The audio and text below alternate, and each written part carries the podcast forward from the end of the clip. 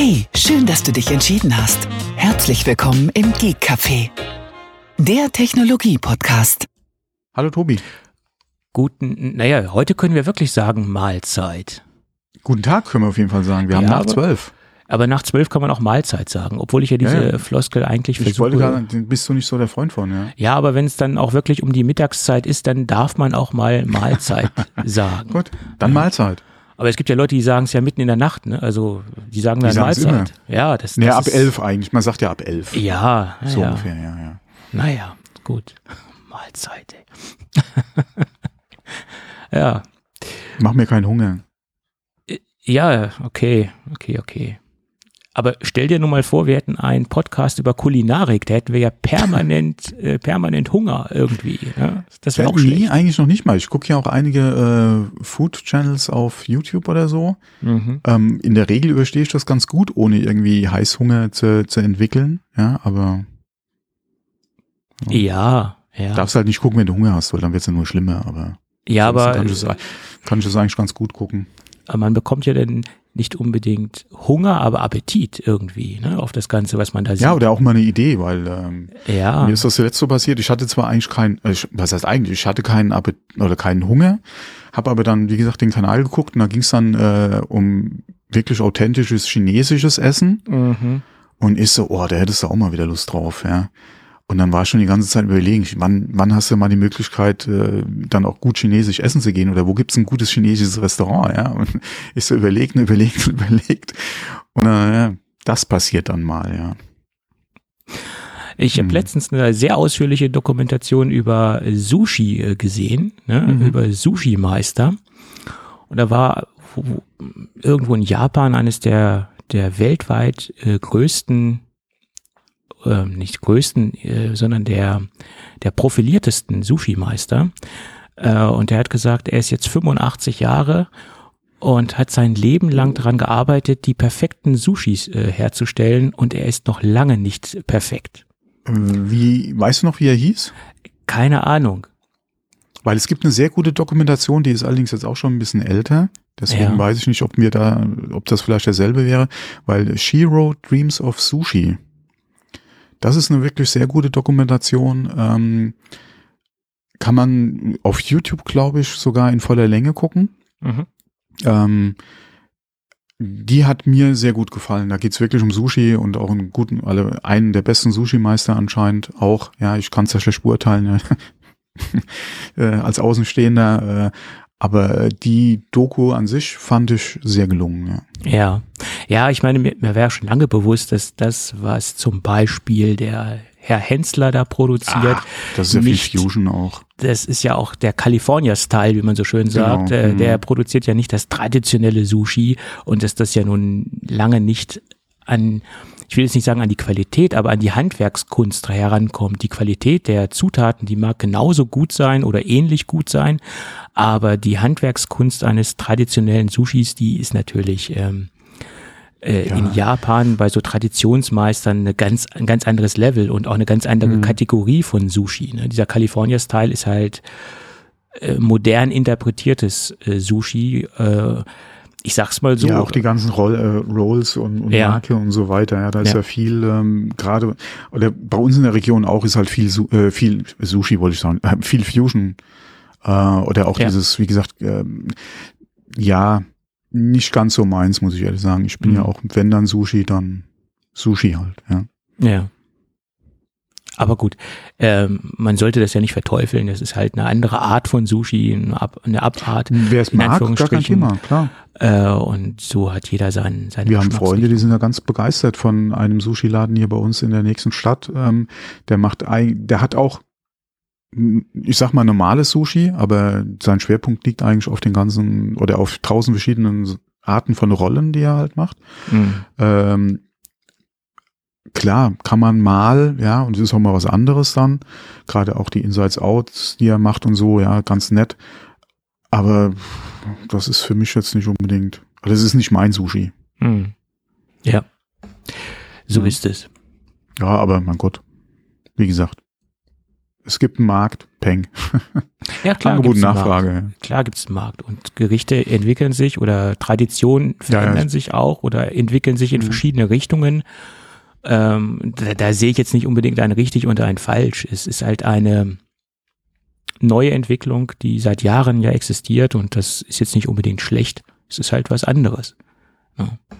Aber das ist vielen halt gar nicht bewusst, dass dieses ganze, dieser ganze Mainstream-Sushi-Markt äh, nichts Ja, das ist, das ist damit zu tun hat. Wie, wie, wenn, sag mal, äh, oder wenn du mit Freunden sprichst, ja, und dann lass uns zum Mexikaner gehen oder so. ja. Tex-Mex, wie man so schön sagt. Genau. Ja, ja. Ja, Hm. Das ist so, ja, ja. ja. Das ist halt das, äh, das, das, wohin auch das, wo ich gesagt hatte, mit authentisch chinesisch oder so, ja. Ja, Pizza Das ist ja Hawaii ist, ist, nicht authentisch italienisch, ist das Gleiche. Also, Wobei ich jetzt kein Gegner von Pizza Hawaii bin. jeder so wie Ich hatte auch schon möchte. Pfirsich auf Pizza. Also, mh, Ja, aber das hat nichts mit authentischer italienischer Küche zu tun. Ne? Das ist halt so. ja, aber was hat eine Deep Dish mit einer äh, Pizza zu tun? Ja, klar. Das ist auch keine Pizza. Ja. Ja. Klar kann man das mal, aber das ist eine Pastete. Im Prinzip ist es eine Pastete. Ja. Also me meiner Definition nach. Eine Pizza ist, wie gesagt, äh, wie, wie heißt Neapolitanisch? Ja. Ne Neapol, ach, fra- egal, Pizza halt. So wie wir es halt auch kennen aus einer vernünftigen Pizzeria, ja. Hier bei uns. Naja. Aber naja. Mit ein größeres Problem, wenn du eigentlich zum Italiener gehst, ist, wo kriegst du ein vernünftiges Risotto? Und das, oder selbst ein Tiramisu ist ein Problem. Also was heißt Problem, aber selbst ein Tiramisu, ja, ist meiner Meinung nach, und jetzt sind wir doch wirklich beim Thema kulinarischer Podcast, ja, ähm, ich, wenn ich auch beim Italiener bin, bevor ich mir ein Risotto bestelle, frage ich, ja, Mhm. wie es die Küche macht, ja, weil äh, ich habe da leider schlechte Erfahrungen gemacht in der Vergangenheit. Ich, selbst ein Italiener muss nicht unbedingt ein gutes Risotto machen, habe ich leider feststellen müssen. Ähm, und Tiramisu genauso, ja. Es gibt sehr viele, die mit Sahne und ähm, Mit, mit Hm. Sahne ist das, äh, aber das ist ja ganz weit vom Schuss. Da hört doch Mascarpone rein und so weiter und so fort. ja, aber es, wie gesagt, es gibt halt auch, äh, die machen es halt, äh, ja, Ja. Nicht unbedingt so, wie man es gerne oder wie man es traditionell beziehungsweise wie man es Hm. halt kennt im Ja. Prinzip, ja. ja. Risotto ist ein Problem, das ist richtig. Ja. ja. Wenn Ich man, hab- wenn man, Ich habe mein schlechtestes Risotto wirklich bei einem Italiener gegessen. Und das ist traurig. Das ist so traurig. äh, ja, ja, das ist, Das ist äh, echt so traurig. Ja. ich glaube, da würden sich einige eher einen Gefallen damit tun, es äh, von der Speisekarte komplett zu Ja. streichen. Ne? Genau. Und, ist innerhalb ne? ihrer Kompetenzen Man muss nicht überall alles machen. Ja. Nee, äh, desto kleiner die Speisekarte ist, des- desto eher kann man davon ausgehen, dass es äh, frisch zubereitet wird, dass die Zutaten äh, gut sind. Wenn ich schon sehe, dass einer da eine riesen Speisekarte Ja, hat, Das, Das ist genauso, wenn du irgendwie so ein, so ein Pizza, eine Pizzeria hast oder so eine To-Go hast, ja, und der Mhm. macht nicht nur Pizza, sondern da kriegst du auch noch Indisch und äh, äh, vielleicht ja, ja, äh, Griechisch ja, und äh, ja, genau, ja. alles auf, äh, Ja. nee, sorry. Ja. Pizza Gyros gibt's ja dann auch noch, diese Kombination Ja, ja, aus. okay, mein äh, Gott. Das kann auch schmecken. Alle, Ja, ja. Das muss nicht unbedingt nur Margarita sein oder so, ja. Nee, aber ich sag äh, immer, wenn die Speisekarte äh, zu groß ist, Ja, dann mh, genau. wird es ähm, kompliziert. Hm. Und dann kann man auch davon ausgehen, dass die Zutaten, die dort verwendet werden, nicht unbedingt ähm, den besten Qualitätsstandard Ja, haben. oder halt äh, mit Convenience beziehungsweise TK-Produkten teilweise gearbeitet wird. Ja, das hast du ja auch gerade äh, Ja. bei einigen Imbissen, wenn es dann gerade so in die Richtung Frühlings- oder oder gerade auch Mini-Frühlingsrollen oder so geht, dass da halt Ja, klar, Convenience, ganz Hm. klar. Viel TK halt ist, ja. Und- Wir hatten hier bei uns in der Region wirklich sehr netten äh, Thailänder, beziehungsweise, ja, Chine da fängt es halt wieder an, chinesisch-thailändische Küche, ja. Mhm. Ähm, aber die haben die Frühlingsrollen selbst gemacht. Mhm. Ähm, und da äh, habe ich immer sehr gerne Frühlingsrollen geholt, Mhm. ähm, bis ich eines Tages äh, dann leider die Info gekriegt habe, machen sie nicht mehr, weil äh, der Koch ist nicht mehr da. Mhm. Haben wir jetzt einen anderen und der macht keine Frühlingsrollen.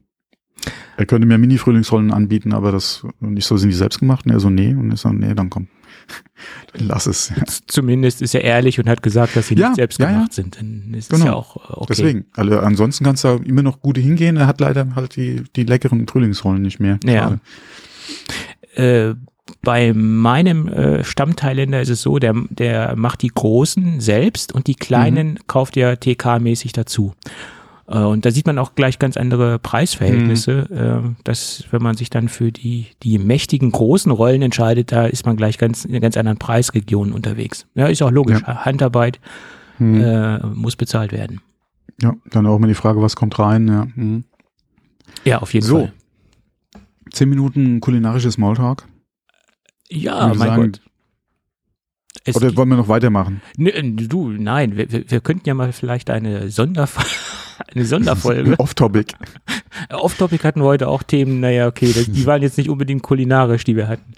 Ähm, aber wir könnten ja auch mal ähm, vielleicht einen kulinarischen Podcast machen. Äh, Eine Folge. Wir wollen ja den Kollegen Melzer nicht irgendwie. Ja, aber die, Genau, da wundert er sich, wo seine ganzen Hörer geblieben sind. Ja, super, bestimmt. Ja, ja, die, die, kommen dann alle zu uns. Ja, ja. Und dann besuchen wir ihn in der Bullerei, äh, besuchen wir ihn in der Bullerei Ja, ja. mit dem Mikro in der Hand. Ja. Ich glaube, der ist cool drauf. Der, wenn er da wäre, würde er zumindest irgendwas ins Mikrofon quatschen. Ist, das glaube ich, ist Ja, traurig. da kann man sich ja ankündigen und fragen, ob er da ist. Ja. Äh, ich glaube, dann ist er nicht da. wenn man sich Weiß ankündigt. man's, weiß man's, da wäre vielleicht noch der, ach, wie heißt der, ähm, von OMR. Der Herr Merget. Genau, dann ist der wahrscheinlich noch mit dabei, Ja. wenn du dich ankündigst, ja. Ja. Gut. Äh, ja, jetzt aber wirklich mal versuchen, in die, die Themen In einzusteigen. die Sendung in einzusteigen. die Sendung einzusteigen. Ja, Mhm. ja. Ähm, ja, es ist ja wieder blöd, dass wir so ein Thema haben, ja so ein Einstiegsthema haben, was eigentlich gar nicht so schön ist. Es geht mal wieder um die iPhone City. Und da sieht es so aus, dass ja. Mhm. der Mr. Ming Chi Ku sich dazu geäußert hat und der hat so, so einen kleinen, Nicht nur er. Das, äh, ich hab, mir ist es zuletzt in den Nachrichten im Fernsehen sogar Ja, ja, klar. untergekommen, ja. Hm. naja gut, da ging es ja zentral um die Protestaktionen, die dort Mhm, stattgefunden haben. Und der Mhm. Ming Chi Ku hat sich mehr oder weniger dazu geäußert, dass ähm, es ja so aussieht, dass man bis zu 30 Prozent Produktionsverlust ähm, hat in Quartal 4. Und das waren ja so die Aussagen von den bisherigen Analysten, die sich mit der Produktionskette beschäftigt haben, etc., die auch Informationen aus dem Werk herausgezogen haben. Und er meint, dass sich das gar nicht so schlimm im Dezember weiterführen wird, dass es nur um 20 Prozent liegen wird. Das sind 20. natürlich 20 oder 30. Das ist immer noch ein Fünftel. Es ist immer noch sehr, sehr bescheiden. Ähm, Ja. Also er malt da so einen leichten Silberstreif am Horizont. Das ist ja auch schön, dass er da positive Zeichen sieht. Und wir sehen ja auch in der aktuellen Berichterstattung, dass es sich ähm, jetzt äh, schlagartig verbessern könnte. Aber generell sieht es aus, dass immerhin in Q4 äh, 20 Millionen Geräte, also 20 Millionen Einheiten Ja, das ist vor allem nochmal eine andere Zahl, als wenn du nur die 20 Prozent hörst. Klar, Ja. 20 Prozent ist immer noch viel und es ist, wie gesagt, ein Fünftel. Ja. Ähm, aber wir hatten vor der Aufnahme schon bei einem anderen Thema über Prozentzahlen gesprochen. Ähm, das vermittelt teilweise einfach so ein falsches Gefühl, ja. Ja. Und wenn man mal guckt, auch zu welcher Zeit jetzt gerade vor Weihnachtszeit, ähm, die- viele kaufen jetzt auch noch Weihnachtsgeschenke ein. Mhm. Unter vielen Bäumen würden dann halt auch diese Sachen liegen, die du vielleicht jetzt nicht kriegst, ja, oder beziehungsweise aufgrund von den Lieferzeiten dann vielleicht auch sogar erst nach Weihnachten, Mhm. ja, wo du dann vielleicht einen Gutschein unter den Baum legen musst oder im schlimmsten, oder was heißt im schlimmsten Fall für Apple dann vielleicht sogar was anderes. Ja. Ja, und er Ähm, hat auch die, Das ist schon, die, die These aufgestellt, wer sich jetzt nicht, wer jetzt nicht das iPhone zeitnah bekommt, den werden eventuell die Verkäufe auch in, der wird die, der wird den Kauf auch in Zukunft nicht tätigen. Äh, ich der, sag ja, im schlimmsten Fall liegt was anderes unterm Baum, ja, ja. Mhm. ja, weil das Geld ist dann ausgegeben, was da eigentlich für Genau. reserviert war. Ja. Und es ist dann einfach weg. Und äh, Ja, vor allem dann fängt's ja auch wieder an, selbst wenn du sagst, okay, iPhone, aber wenn du ja nicht wirklich kaufen musst, weil dein Gerät zum Beispiel defekt ist, ja. ähm, oder du vielleicht auch nicht mit Apple jetzt unbedingt verheiratet bist, das vielleicht dein erstes iPhone gewesen wäre, Ja. du äh, dann vielleicht jetzt, wie gesagt, zu, entweder zum Android greifst, ja, oder Mhm. aber den Kauf einfach oder die Anschaffung dann einfach verschiebst, weil wenn du mal guckst, ja, wir haben jetzt Dezember, du kriegst dein Gerät vielleicht erst nach Weihnachten, dann ist es vielleicht schon Januar. Ähm, und ist, je nachdem, wie dringend du halt oder auch nicht dringend du angewiesen bist auf, auf diese Anschaffung, ja, oder, oder auf das Geschenk dann, ja, für, für jemanden. Ähm, September ist nicht mehr so weit. Und Äh, dann kommt schon wieder das nächste iPhone. ja, Will ich mir dann für diese acht Monate nochmal ein neues, in Anführungszeichen, iPhone kaufen oder warte ich dann auf das nächste? Naja, diese, ich glaube, diese, diese klassische Aufschieberitis, dann zu warten auf das nächste, das ist eine ganz kleine Gruppe, wo das stattfindet. Da, da sind wir Ja, beiden aber- ja sehr, sehr, sehr, sehr äh, exemplarisch für, für diese Aufschiebegeschichte. Und ich, ich habe ja jetzt, ich habe jetzt eine etwas größere Anschaffung getätigt im, im Mac-Bereich und da war es bei mir, da waren bei mir zwei Punkte, die jetzt diese Initialzündung gegeben haben, diese Punkte, warum ich jetzt zugeschlagen habe. Das erste war, das Ding ist äh, am Black Friday äh, signifikant äh, reduziert gewesen, was ich mir gekauft habe. Also auch genau das Modell. Und das Ding war sofort verfügbar. Wäre es jetzt nicht verfügbar gewesen, hätte ich jetzt sieben Wochen drauf warten müssen, hätte Ja. ich gesagt, okay, sieben Wochen. Wer weiß, was jetzt vorgestellt wird. Stellt Apple vielleicht im Januar, im März was anderes vor? Kommt vielleicht ein großer iMac? Okay, iMac steht bei mir sowieso nicht auf der Liste, aber kommt vielleicht ein Mac Mini in irgendeiner Weise? Ja, ist alles, äh, für mich war entscheidend, das Ding ist jetzt lieferbar und der Preis war entscheidend. Ne? Und dann habe ich zugegriffen. Und da sind wir wieder beim Knackpunkt Lieferfähigkeit. Mhm, genau, ja. Ja, gut. Zumindest sagt er, es, es gibt einen kleinen Lichtstreifen, einen Silberstreif am Horizont. Und das, diese Aussage kann man jetzt auch bestätigen, weil es gibt jetzt äh, eine positive Nachricht. Zumindest äh, war sie gestern noch so, dass die ähm, Nee, es gibt nur ein Thema, was ich vergessen habe. Apple hat die Produktion etwas verlagert. Äh, nicht nur äh, Foxconn produziert jetzt die iPhone 14 Pro und 14 Pro Max Geräte, sondern auch äh, Pegatron und Luxshare. Äh, es wurde jetzt halt auf beide etwas noch verteilt. Das waren halt die Maßnahmen, die jetzt Apple noch ähm, in Angriff genommen hat. Und seit gestern gibt es äh, eine gute Nachricht. Ähm, die Lockdowns äh, rund um die ähm, iPhone City äh, wurden zurückgenommen. Und äh, ja, da geht's jetzt wieder Lockdown-technisch äh, bergauf sozusagen. Und ähm, somit kann man auch davon ausgehen, dass die Situation und dass der Produktionsoutput äh, wieder andauer, äh, anlaufen wird. Ja. Ja. Was mich mir interessieren würde, ist, welche äh, iPhones bei Picatron und Luxshare äh, produziert werden. Das würde mich mal interessieren. 14 Pro und 14 Pro Max. Ja, sind das die zwei? Ja, bisher war es ja so, dass äh, Foxconn die exklusiv produziert hat Mhm. und jetzt wurden die Produktionsstätten ähm, umgebaut, äh, nicht umgebaut, sondern verlagert oder verteilt sozusagen. Oh, ja. Aber da, ähm, okay, also wenn sie da wirklich das auffangen und nicht die Geräte, die äh, jetzt, sagen wir mal, von den 14 abgesehen halt auch noch produziert werden, ja, da sie dann ja die quasi die alten, in Anführungszeichen, noch machen, die ja noch verkauft werden.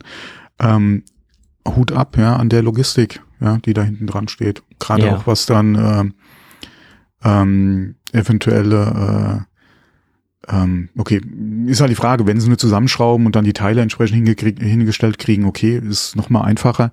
Aber wenn da auch nochmal ein Stück Produktion stattfinden müsste, ähm, dann Hut ab, ja, vor der Logistik, ja. Also ich gehe davon aus, dass da nur die Endfertigung Nur geschraubt wird, stattfinden ja. wird Mhm. und die anderen Dinge kommen, ja. kommen ja sowieso aus der Produktionskette heraus. Mhm. Das ist ja das A und O, diese Produktionskette zu haben. Mhm. Und das ist ja auch einer der Gründe, warum äh, sich Apple oder generell Firmen damit so schwer tun, an anderen, äh, in anderen Ländern äh, die äh, Fertigung aufzu äh, aufzubauen und aufzustellen, weil die Produktionskette ringsherum ja auch stimmen muss. Es bringt dir ja nichts, wenn du in Indien produzierst und trotzdem noch aus äh, China deine, deine, deine Produkte beziehen musst oder die Komponenten ja. beziehen musst. Ne? Das ist Wir ja das Problem. ja gerade bei uns, bei meinem Arbeitgeber ja auch. Wir produzieren ja unter anderem ja auch in Deutschland an Standorten, kommen aber an manche Rohstoffe nicht ran, die halt aus Asien hier rüberkommen. Ja. Das ist einfach, äh, ja. So ist es. Ja. Ja. Mhm. Na gut, aber wie gesagt, das war gestern eine sehr positive Meldung und ähm, da geht es jetzt bergauf, hoffen wir mal. Ja, mal, mal gucken, was halt diese äh, Änderung jetzt, was, was den Umgang mit Covid betrifft, ähm, ob sich das dann nur jetzt zum Beispiel auf solche Standorte beschränkt oder ob das eine Sache ist, die jetzt generell so gehandhabt wird in China. Also was ich gelesen wie, habe, ist, wie die Folgen davon sind, das ist halt die Frage. Ja. Dieser, dieser Rückzug von diesen äh, Lockdown-Maßnahmen soll sich jetzt Stück für Stück in, im kompletten Komplett Land durch. ausweiten. Mhm. Es war mhm. jetzt halt nur sehr wichtig, dass jetzt zentral, äh, weil der Schwerpunkt liegt ja in dieser Umgebung der iPhone City mhm. und dass sie halt da anfangen, die Lockdown-Maßnahmen ähm, zurückzunehmen.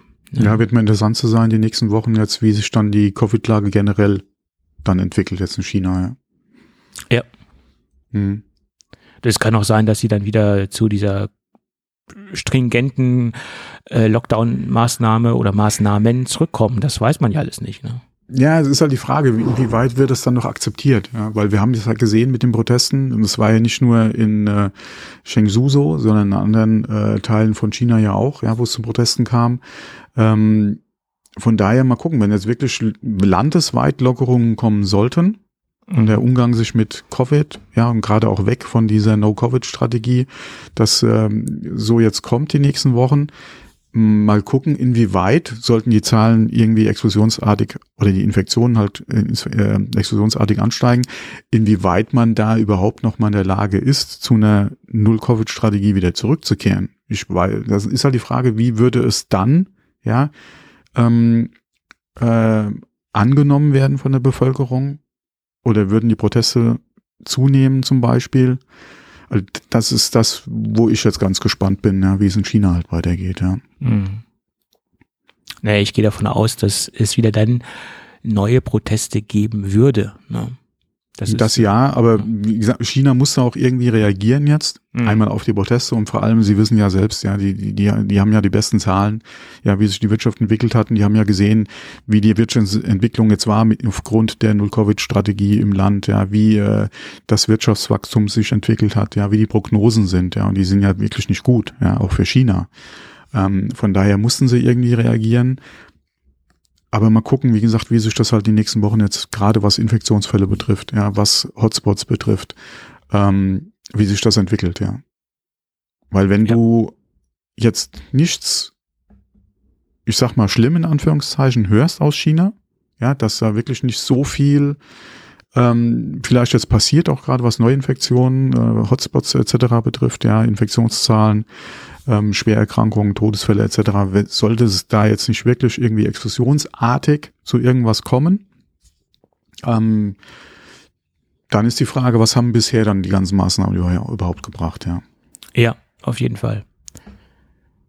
Deswegen, das wird eine, das wird, denke ich mal, auch nochmal ganz, ganz interessant, ja, und wird auch von, von anderen, beziehungsweise weltweit, denke ich mal, jetzt äh, sehr stark beobachtet, wie da die Entwicklungen sind, ja. Mhm. Äh, es bleibt spannend, ja. Ja, auf jeden Fall. auf jeden Fall, ja. ja. Vor allem wird es dann nochmal spannend, wenn es um die Quartalszahlen jetzt geht. Bei Apple.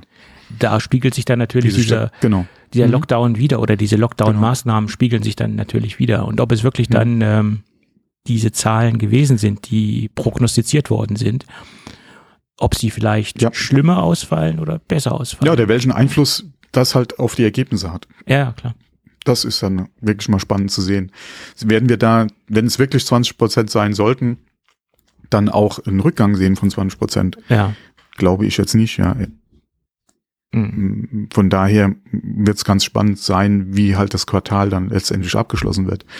Ähm, aber irgendwo müsstest du da schon was sehen können. Ja, klar. Weil es, wir reden ja nicht über Peanuts, ja.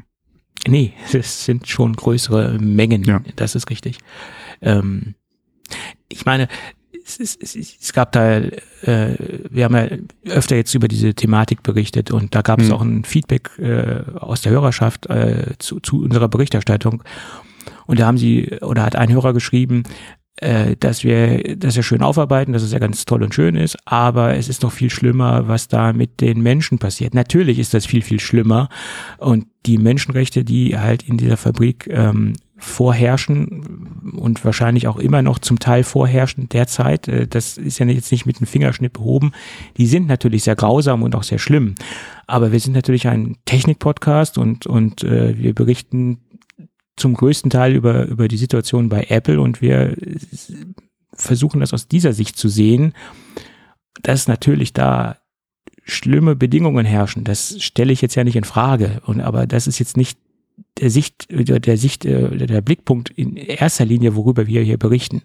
Äh, dennoch ist es natürlich grausam und schlimm, was da stattfindet. Keine, keine Sache, aber ähm, da gibt es vielleicht andere Podcasts, äh, wo dieses Thema oder diese oder diese diese andere Seite der Medaille äh, besser behandelt und besser thematisiert wird. Das nochmal zur Einordnung. Natürlich finde ich das genauso schlimm und, und äh, ist es bei mir auch im, äh, im Blickfeld und ich sehe das genauso kritisch und äh, keine Frage, aber das ist jetzt nicht unser thematischer Schwerpunkt. Das nochmal zur Erläuterung und zur Erklärung. Ja. Gut, dann lass uns dieses Thema mal für heute abschließen und lass uns mal in die, ja, in das Prozessorgeflüster äh, absteigen. Gab es da nicht mal eine Kategorie bei ein, bei der CT Prozessorgeflüster oder irgendwas mit Geflüster gab es da als Oh, ich war jetzt nicht so der CT-Leser. äh, es gibt Zeiten, da habe ich die, äh, da habe ich die im Abo gehabt. Äh, aber CT war doch dieser riesendicke Schinken, oder? ein verhältnismäßig dickes Computermagazin. Ja, ja, richtig, genau. Mhm. Re- Relativ viele Anzeigen, oder? Nee, relativ wenig eigentlich. Relativ wenig. Äh, Ja. ja. Hab ich irgendwas, vielleicht verwechsel ich die gerade mit Jetzt sag nicht einem Katalog Computerbild. oder so. Einem Katalog. Nee, Computerbild nicht, nein, um Ja, Gottes Willen. Ja. Ja. Computerbild spielen, sage ich da nur, ja. Oh wei, oh wei. Hast das böse Wort gesagt, Computerbild. Obwohl ich zugeben muss, es gab Zeiten, da habe ich auch äh, regelmäßig Autobild gelesen. Das, das muss ich zugeben. Äh, Schande auf mein Haupt oder Asche auf mein Haupt. Gibt's das Äh, überhaupt noch? Ich weiß nicht, ob es das gibt, aber das waren so die 90er, ja. Das, äh, Boah, ich weiß gar nicht. Ja, ich, mein Gott, Bild habe ich schon so lange nicht mehr in der Zeit gehabt, äh, in der Zeit, in der Hand gehabt. Egal wel- welche Bildpublikation. Stell dir nur mal vor, die Bild wäre in der Zeit. ja. Ähm, ja, nein, also Autobild habe ich so in den 90ern gelesen, so, wo die, ich, ich glaube, meine Autophase noch viel ausgeprägter war, als sie heute ist. Obwohl, Ja, manchmal böse, wünscht man sich zu diesen Zeiten, zu diesen einfachen Zeiten zurück. Ja. obwohl böse Zungen behaupten, äh, dass ich immer noch eine sehr ausgeprägte Autozeit oder sehr ausgeprägter Autofan bin. Nein, du, ach du doch nicht. nein, nein, nein, nein, nein. Aber es gibt andere Podcaster, die auch einen Technik-Podcast machen. ATP zum Beispiel, die sind auch sehr autolastig, habe ich festgestellt. Ja, okay, die hatten ja mal, äh, oder beziehungsweise aus ihrem Autopodcast oder aus ihrem, ja doch, äh, Autopodcast ist doch, glaube ich, äh, ATP äh, auch entstanden. Der heißt ja nicht um- umsonst äh, Accidental Tech Podcast, ja. Ja, ja, ja, ja.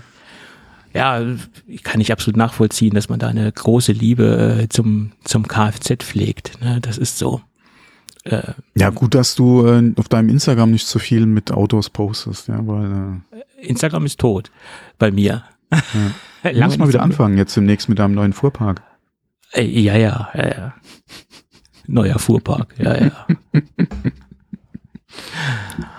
ähm, gut, lass uns vom neuen Fuhrpark äh, zum neuen äh, Chip äh, kommen, den Apple eventuell äh, irgendwann rausbringen wird. Zumindest kann man davon ausgehen, dass sie äh, an irgendwas testen. Ob das jetzt schon das finale Produkt ist, was in einer ähm, Benchmark-Datenbank aufgetaucht ist, namentlich Geekbench natürlich, das ist fraglich.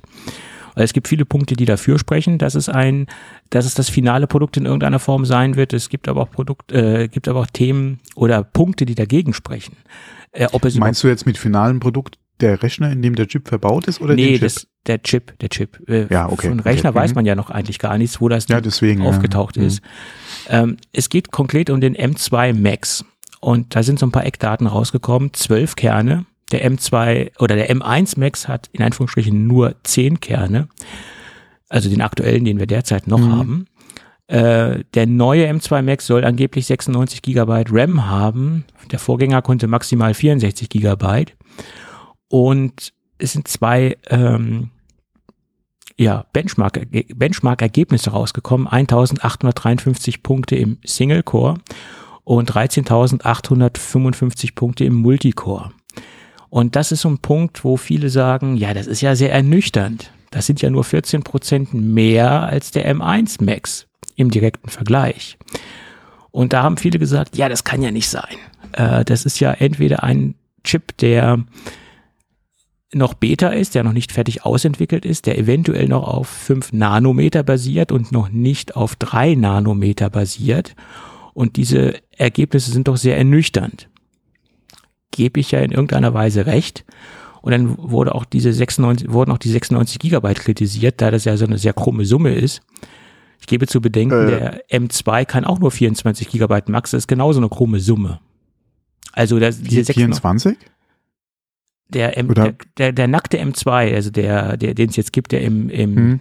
im MacBook Air drin hängt, im Ach so, neuesten, ja. Mhm, der mhm, kann mhm. maximal 24 Gigabyte. Mhm, Und das ist ja, ja auch mhm. jetzt im Kontext gesehen zu den 96 Gigabyte auch eine relativ krumme Summe.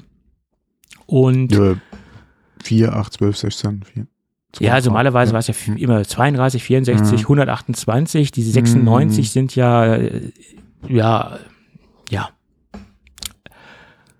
Also von daher kann man sich drüber streiten, aufgrund dessen, dass diese Benchmark-Ergebnisse noch nicht ähm, so atemberaubend sind. Ja, ob es jetzt wirklich entweder gefakte Ergebnisse sind oder eine ge- gefakter Datenbankeintrag in irgendeiner Weise oder ob der Prozessor noch nicht ausentwickelt ist. Das ist auch natürlich möglich. Mm, Ja, okay, es kann natürlich auch sein, inwieweit ist er schon an seinem Leistungsoptimum äh, in diesem Benchmark aufgetaucht? War er überhaupt voll getaktet? Beziehungsweise ähm, äh, war er von, von der Schaltung her äh, schon der Finale, ja, quasi? Ja. Ähm, plus ist Geekbench irgendwo, ja, hat er da irgendwo eine, äh, vielleicht auch äh, ähm, oder muss er da an irgendeiner Stelle noch, äh, noch ein bisschen Optimierung betreiben, ja, für den neuen M2, wobei, ja, ob das dann wirklich so eine große Rolle spielt, ja, das fallen vielleicht irgendwo noch mal fünf Punkte mehr raus, ist aber eine andere Frage. Ähm, wird wahrscheinlich nicht so viel bringen. Ähm, und äh, es ist ja mehr als nur die zwölf Kerne. Dann ist ja auch die Frage, die zwei Kerne mehr, ja, welche Kerne sind's? Ja, wir haben ja die, die, äh, die, die Super und die, die, äh, die, die, die Schlafkerne, um es mal so Äh, auszudrücken. ja. Firestorm und Ice Storm. Ähm, Ja, und die, ähm, das ist halt die Frage, wo kommen die zwei mehr her? Ja, Mhm. ähm, und äh, die andere Frage äh, ist natürlich auch, es ist ja ein bisschen mehr in dem Chip, ja.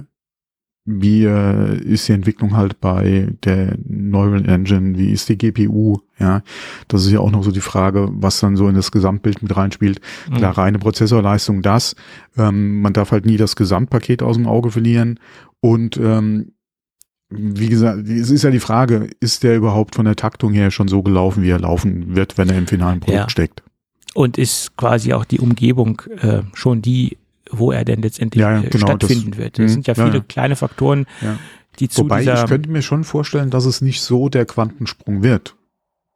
ja, klar. Könnte ich mir schon vorstellen. Aber klar, 14 Prozent klingt jetzt mal erst nicht so viel. Ja. Und wir sind ja auch sehr verwöhnt. Also das heißt, Bis Wo- jetzt, ja. Hm, wo die genau, Silicons ja. vorgestellt worden sind, äh, das war natürlich ein riesengroßer Paukenschlag, also wo der erste M1 vorgestellt worden ist. Äh, und da hat man natürlich, das war so ein, so ein Augenöffner. Und jetzt erwartet man natürlich, dass in der, Dass es immer so weitergeht. dass ja. es immer so Mhm. weitergeht, aber irgendwo äh, hat Apple auch Glänzen. Ne? Sie können das zwar Ja, weiterentwickeln, aber ja. Vor allem, man muss es ja mal in der Relation sehen, dass wir nicht erst seit dem M1 ja quasi mit Apple Silicon äh, arbeiten, beziehungsweise ähm, Apple nicht oder dass es nicht der erste Apple Silicon Chip ist von Apple. Ähm, wir haben ja seit dem, äh, wann war das äh, Apple Silicon jetzt im iPhone? Äh, oder wann hatten wir eigentlich so den die, die heutige Architektur äh, in den in den iPhone-Prozessoren? Kann ich dir nicht genau sagen, aber das ist schon sehr ähm, lange her. Und äh, da haben wir ja die entsprechenden Generationen jetzt schon durchgemacht, ja. Also die ja, ja. wirklichen Sprünge, die du so am Anfang gesehen hast, ja, sind ja beim iPhone auch schon ein bisschen weniger geworden. Und ähm, da wir da ja mit weiteren Entwicklungen einfach zu tun haben, hast du ja da, zumindest mal gehe ich davon aus, auch nicht so die Sprünge jetzt, was dann halt, wie gesagt, die M-Prozessoren betrifft. Ja. Ähm, trotzdem könnte man da schon ein bisschen mehr erwarten. Inwieweit das natürlich dann realistisch ist, ja. ja. ist die andere Frage. Aber ich hätte auch auf ein bisschen mehr getippt als jetzt, was ja, wir beim Benchmark sehen. Wir sind halt wahnsinnig verwöhnt. Ne? Also mhm. Das ist halt so. Das, das äh, ist so. Und wiederum ist es auch auch gut so, dass diese Performance-Schübe jetzt nicht so exorbitant sind, damit die Leute, die jetzt noch auf kleineren Chips oder auf einer Vorgeneration rumhängen ja, nicht, nicht unbedingt in diese Bredouille gebracht werden, oh, ich muss jetzt wechseln, weil ich das jetzt für meine Arbeit brauche. Ich kann jetzt mein, meine Renderings durch meinen Final Cut noch schneller durchdrücken. Das bringt mir jetzt eine enorme Effizienz. Da ist jetzt dieser Faktor nicht so riesig. Ich muss jetzt upgraden oder ich muss jetzt updaten, sondern man kann halt getrost noch ein bisschen warten bis zur nächsten oder übernächsten Generation. Also stell dir mal vor, es würden jedes Mal solche wahnsinnigen Leistungssprünge herauskommen da kämen ja manche, kämen ja manche Hardcore-Anwender, die diese Leistung in irgendeiner Weise ausnutzen, gar nicht mehr nach mit dem Upgraden. Ne? Das wäre ja auch mhm. in irgendeiner Weise auch schon, auch schon schlimm, ne? was da für ein Elektroschrott entstehen würde. ja. Mal jetzt mal ganz äh, überspitzt ausgedrückt. Ja. Ja, so ist es. Ja, also ich, ich sehe ja auch, was ähm, ich bin ja gerade dabei, parallel meinen mein Hauptrechner umzuziehen. Ich habe das noch nicht finalisiert. Und ich habe jetzt halt mehrere Tage Kontakt mit einem, einen M1 Max äh, SoC gehabt. Und ich merke allein, was bei Alltagsanwendungen ähm, dafür eine, eine wahnsinnige Leistung hintersteht. Äh, also nur, wenn es darum geht, ähm, ja, ähm, parallele Prozesse zu fahren ähm, oder auch gewisse Sachen, also im direkten Vergleich. Ich meine, gut, ich komme jetzt von einem Rechner, äh, der aus dem Jahre 2013 stammt. Ne? Da, da habe ich halt gewisse Prozesse im direkten Vergleich gegenüber einem M1 Max, aber das sind natürlich ähm, Welten. Ne? Und es sind sogar auch nochmal im Anwendungsbereich ähm, also in meinem MacBook Pro habe ich ja nur ein M2 Pro drinne. Da habe ich mich ja nicht für die Max-Variante entschieden. Und ich merke wirklich in gewissen Anwendungen spürbar den Unterschied zwischen M2 Pro und M1 Max. Das sind zwar nur Kleinigkeiten, aber man merkt sie trotzdem. Und teilweise auch in alltäglichen Dingen. Also auch wenn viele sagen, nein, den Unterschied merkt man so im alltäglichen Prozess nicht, aber bei Kleinigkeiten merkt man es schon. Also da ist schon was äh, brachale Leistung auf der äh, auf der Straße mit dem Ding. Hm. So, das zum Prozessorgeflüster. Und jetzt kommen wir zum Thema, was ich hier gerade übersprungen habe, habe ich festgestellt. iFixit hat das iPhone der zehnten Generation auseinandergenommen also das große Sorgenkind von Apple, sage ich jetzt mal so, oder das, das große Sorgenkind für einige Apple-Fans. Äh, für mich ist es eines der größten Sorgenkinder der letzten, der letzten Jahre, ehrlich gesagt. Und sie haben im Endeffekt das bestätigt, was viele andere auch vermutet haben und was wir auch letztendlich vermutet haben, warum Apple die Kompatibilität nicht zum Pencil 2 hergestellt hat, weil die Kamera hat sich ja verändert. Die Kamera ist jetzt ja auf der langen Seite, also sie ist ja jetzt im horizontalen Modus zu benutzen und nicht mehr auf der kurzen Seite. Ähm, und da hat man beim Auseinandernehmen festgestellt, dass einfach kein Platz mehr für die, äh, für die, für die Technik der, der magnetischen Aufladung vorhanden ist, wo der Pencil ja über über den ähm, magnetischen Konnektor aufgeladen wird, weil da eben die Kamera sitzt. Allerdings muss man auch dazu sagen, ähm, hätte man das Ganze etwas anders angeordnet in Kombination mit einer anderen, einer sehr individuellen Anordnung der Akkus, hätte man trotzdem in irgendeiner Weise ähm, dort auch den, auch die Pencil 2 Kompatibilität herstellen können. Da hätte man aber mehr in das Design eingreifen müssen, weil man ja auch zum großen Teil das Design vererbt hat aus dem iPad der neunten Generation. Man hat es zwar natürlich modifiziert, allein schon vom SoC hat man es natürlich modifiziert, aber nicht so tiefgreifend, wie man es hätte können. Also zumindest hat iFixit gesagt, man hätte auch ohne weiteres mit einem größeren Designwechsel den Pencil 2 kompatibel machen können oder das Gerät Pencil 2 kompatibel machen können. Gut natürlich hätte man das können, das, das, das, da muss man das Ding nicht für auseinandernehmen. Hätte das Apple wollen, hätte das Apple gewollt, hätten die es auch gemacht. Äh, so sehe ich das. Ähm, sonst gibt's nicht großartig viel darüber zu berichten, über das Gerät. Eines ist sehr äh, positiv, sie sind jetzt auf ähm, Pull-Tabs Akkuzellen umgestiegen. Pull-Tabs bedeutet, dass man die, die Akkus oder die Zellen äh, wesentlich einfacher wechseln kann, dass sie jetzt nur noch zu einem ganz geringen Teil im Gerät verklebt sind. Früher war es so, dass die Dinger eigentlich komplett verklebt waren und dass man sie ohne Kompetenz, ohne gewisse äh, äh, Reparaturkompetenz nicht so einfach ausbauen konnte. Und jetzt ist es halt sehr einfach gestaltet im Verhältnis zum Vorgängermodell oder im Verhältnis zu den älteren Modellen hat man jetzt hier einen wesentlich einfachen Akkuzellenwechsel realisiert. Gut, das äh, spricht für Apple. Ansonsten ist es relativ belanglos, was im Inneren abgeht. Tja, so ist es. So, dann gibt es neue Berichte zum Mixed Reality Headset.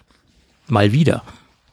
Nach wie vor gehen wir ja alle davon aus, jeweils alle, die sich in der Gerüchteküche befinden, äh, dass wir das Gerät 2023 sehen werden, im Frühjahr 2023. Und das hat äh, Mark Gurman äh, nochmal unterstrichen. Äh, er geht weiterhin davon aus, dass es so heißen wird. Allerdings hat sich Apple angeblich dazu entschieden, das Ding von Reality OS zu XR oder XR OS umzubenennen.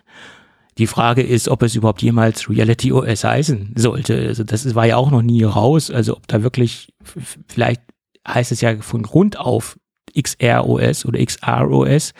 Das ist ja die Frage. Zumindest soll dieser Name gesetzt sein angeblich und es steht für Expanded Reality. Also dafür steht dieses XR OS.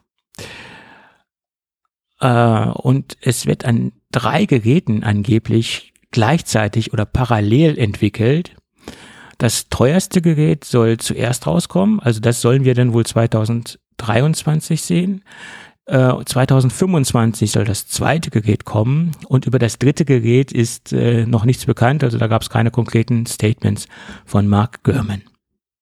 Jo. Das dazu. Also 2025 und später dann günstigere Versionen davon oder die Nachfolger? Äh, nein, nein, also wie ich das verstanden habe, wird derzeit an drei Geräten gearbeitet. Und ich vermute mal, dass, also das habe ich so der Aussage entnommen, mhm. dass das teure 2023 kommt. Ja?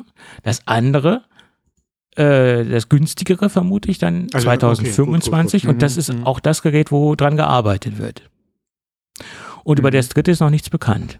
Ja, ähm, wobei ich hatte ja auch schon gesagt hier über Design und äh, Gerät und je nachdem und will man das in der Öffentlichkeit tragen. Hattest du die Demo gesehen von Niantic für ihr AR-Konzept? Nein. Weil da habe ich gedacht, oh, Holla die Waldfee. Also das ist ja weit davon entfernt von dem, was wir jetzt aktuell eigentlich so bei, okay, das ist ein reines AR-Konzept, ja, und, und jetzt nichts mit VR, aber das ist ja auch das, was ich immer sage. VR schwierig, ja, ähm, gerade wenn du das halt vielleicht äh, mobil einsetzen willst, ähm, weil die Demo ist Hammer, ja, also das Gerät hätte ich mir von dem Design auch durchaus von Apple vorstellen können. Vor allem ist es jetzt nichts Klobiges, was du auf der Nase sitzen hast. Klar würde man sich das immer noch ein bisschen kompakter vorstellen. Aber ähm, Das sieht richtig gut aus. Musst du die mal, ähm, äh, wir können, ich kann mal gerade gucken, dass ich zu diesem einen Artikel vielleicht mal den Link in die Shownotes reinhaue. Dann kannst du dir das auch bei Gelegenheit gerne mal angucken. Ähm, ich mache das mal kurz in unserem Dokument live hier mit rein. Oder auch nicht. Ach, wenn man, wenn man Tastaturkürzel aus Windows benutzt, ja, Aber du bist ja, nicht funktionieren. Du bist ja ein Perversling, ey.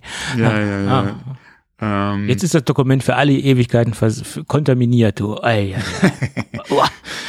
ähm, weil, äh, wie gesagt, das Headset finde ich eigentlich vom Design her ähm, und von dem, was es machen können soll, äh, eigentlich recht gelungen.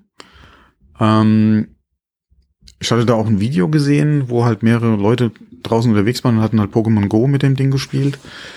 Äh, da, so kann man sich das schon mal vorstellen. Ob das, wie gesagt, dann, wie man dann von, von äh, der Umgebung oder von anderen Leuten dann aufgenommen wird, äh, wenn man draußen mit sowas unterwegs ist, eine ganz andere Frage. Ja. Aber da hast du halt, äh, wie gesagt, keine 10 Kilo Gerät auf der Nase sitzen, ja. Also das ist schon, denke ich mal, der Schritt in die richtige Richtung, ja. Ich könnte mir vorstellen, dass Apple wahrscheinlich, also das ist jetzt meine, meine Mutmaßung, beim ersten Gerät noch nicht so weit sein wird, aber bei dem 2025er Gerät, was dann kommt, denke ich schon, dass das in die Richtung gehen könnte. Und das erste Gerät dient nach meiner Meinung auch dazu, erstmal eine Infrastruktur zu schaffen, erstmal eine ja, Entwicklerbasis zu schaffen. Genau, die Idee äh, und dann ja. halt auch äh, genau Entwickler, ja.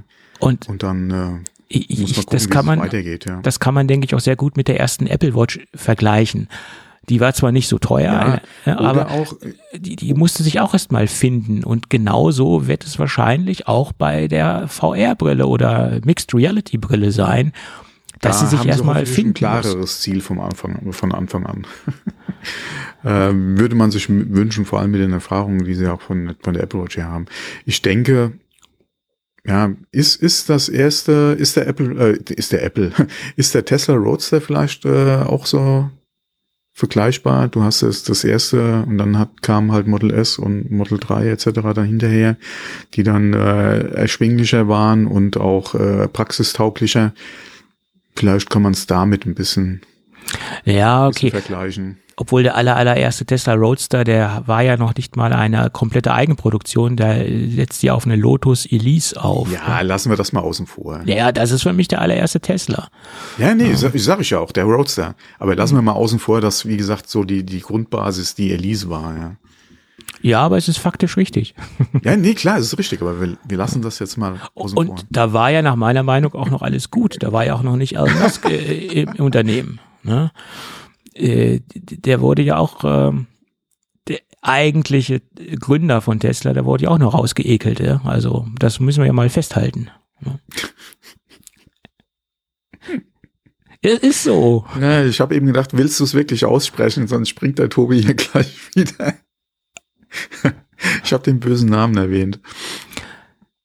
Äh, ich bin ja nicht der Einzige, äh, für den äh, Elon Musk eine, eine äh, Reizfigur darstellt. Also es gibt jetzt ja eine Menge andere Kollegen auch, die. Ja, und er arbeitet ja täglich dran äh, an äh, seinem Bild. Ja, ja. Aber man sollte niemals sich mit äh, äh, Fanboys von Herrn Musk anlegen. Oh nein. Das sollte man nicht tun. Ne? Die haben auch nochmal eine ganz eigene Qualität, ja. Ja, ja. Und, und da gibt es auch verschiedene Ausprägungen. Ich will jetzt nicht sagen, dass mhm. alle gleich sind, ähm, aber einige gehen doch schon verdammt stark in die rechte Ecke hinein. Also gerade in, USA, äh, in den USA. Also ganz, ganz schlimm. Mann, Mann, Mann. Ja, ähm, das dazu. Aber ich glaube, er wird in den, wie, wir haben es, du hast es also schön gesagt und je länger ich darüber nachdenke, wir haben am Anfang des Podcasts noch kurz darüber gesprochen, Elon Musk wird sehr viel äh, in den nächsten Monaten und Wochen Ach, lernen. Das war, ja, das war ja. Vor, der, vor der Aufnahme, ja, ja. Und da hast du recht, da hast du recht, da gebe ich dir recht. Und vor allen Dingen auch der über Dinge, die außerhalb äh, von Amerika stattfinden. Und, mhm, ähm, ja, klar, da muss er, ja, ja. da wird er noch viel, und das viel lernen. Ja. Das ist ja ein, ein sehr klassisches Bild. Äh, viele Amerikaner, ich will es nicht, ähm, ich will jetzt nicht vereinfachen oder ich will jetzt nicht einfach sagen, dass es alle sind, aber eine Menge Amerikaner denken halt nicht über ihre Landesgrenzen hinaus. Und bei, bei, bei vielen, wie sich äh, Elon oder Elon Musk verhalten hat, da sieht man es das auch, dass er nicht so äh, global denkt, gerade was so Kündigungsrecht in Irland äh, beanlangt etc. ne? Also dass der Hase außerhalb von Amerikas ja glo läuft. global schon, nur halt unter dem Gesichtspunkt America. Ja, und er versucht natürlich die. Der, der, der, beschäftigt sich halt nicht mit unbedingt den Rechtslage vor Ort. Ja, ja und das, das, das hört ja zum globalen Denken äh, auch dazu, dass er mhm. sich mit anderen Gesetzesgegebenheiten ja. äh, auch auseinandersetzen muss. Mhm. Zwangsläufig. Genau. Ja, ja also. Aber das, das ist ein Lernprozess, das kommt auf jeden Fall in den nächsten Wochen, Monaten auf jeden Fall noch. Ja, ja. ja. Da muss auch er durch. Ja, aber aber das muss ihm doch klar sein. Ich meine, seine Autos werden zum Beispiel exportiert und dass auch ganz andere Gesetze für die Zulassung woanders nötig sind. Das hat er doch auch schon dort gelernt. Und genauso ist es doch auch mit, mit der ganzen Social Media Geschichte, Twitter etc. Also, dass woanders andere ja, Gesetze mir, gelten. Ja, ne? Also, du kannst mir doch auch nicht erklären, dass er dass ihm nicht bewusst war, dass äh, der, äh, dass im Apple Store äh, 30 Prozent beziehungsweise die 15 Prozent dann fällig sind, ähm, dass er da so überrascht war, das kannst du mir auch nicht erklären. Nein, also so weltfremd das kann man ja nicht er. sein. Äh, das aber, wusste er vorher. Aber man. Alle, alles andere wäre unverantwortlich. Sorry. Ja. Ja. So ist es.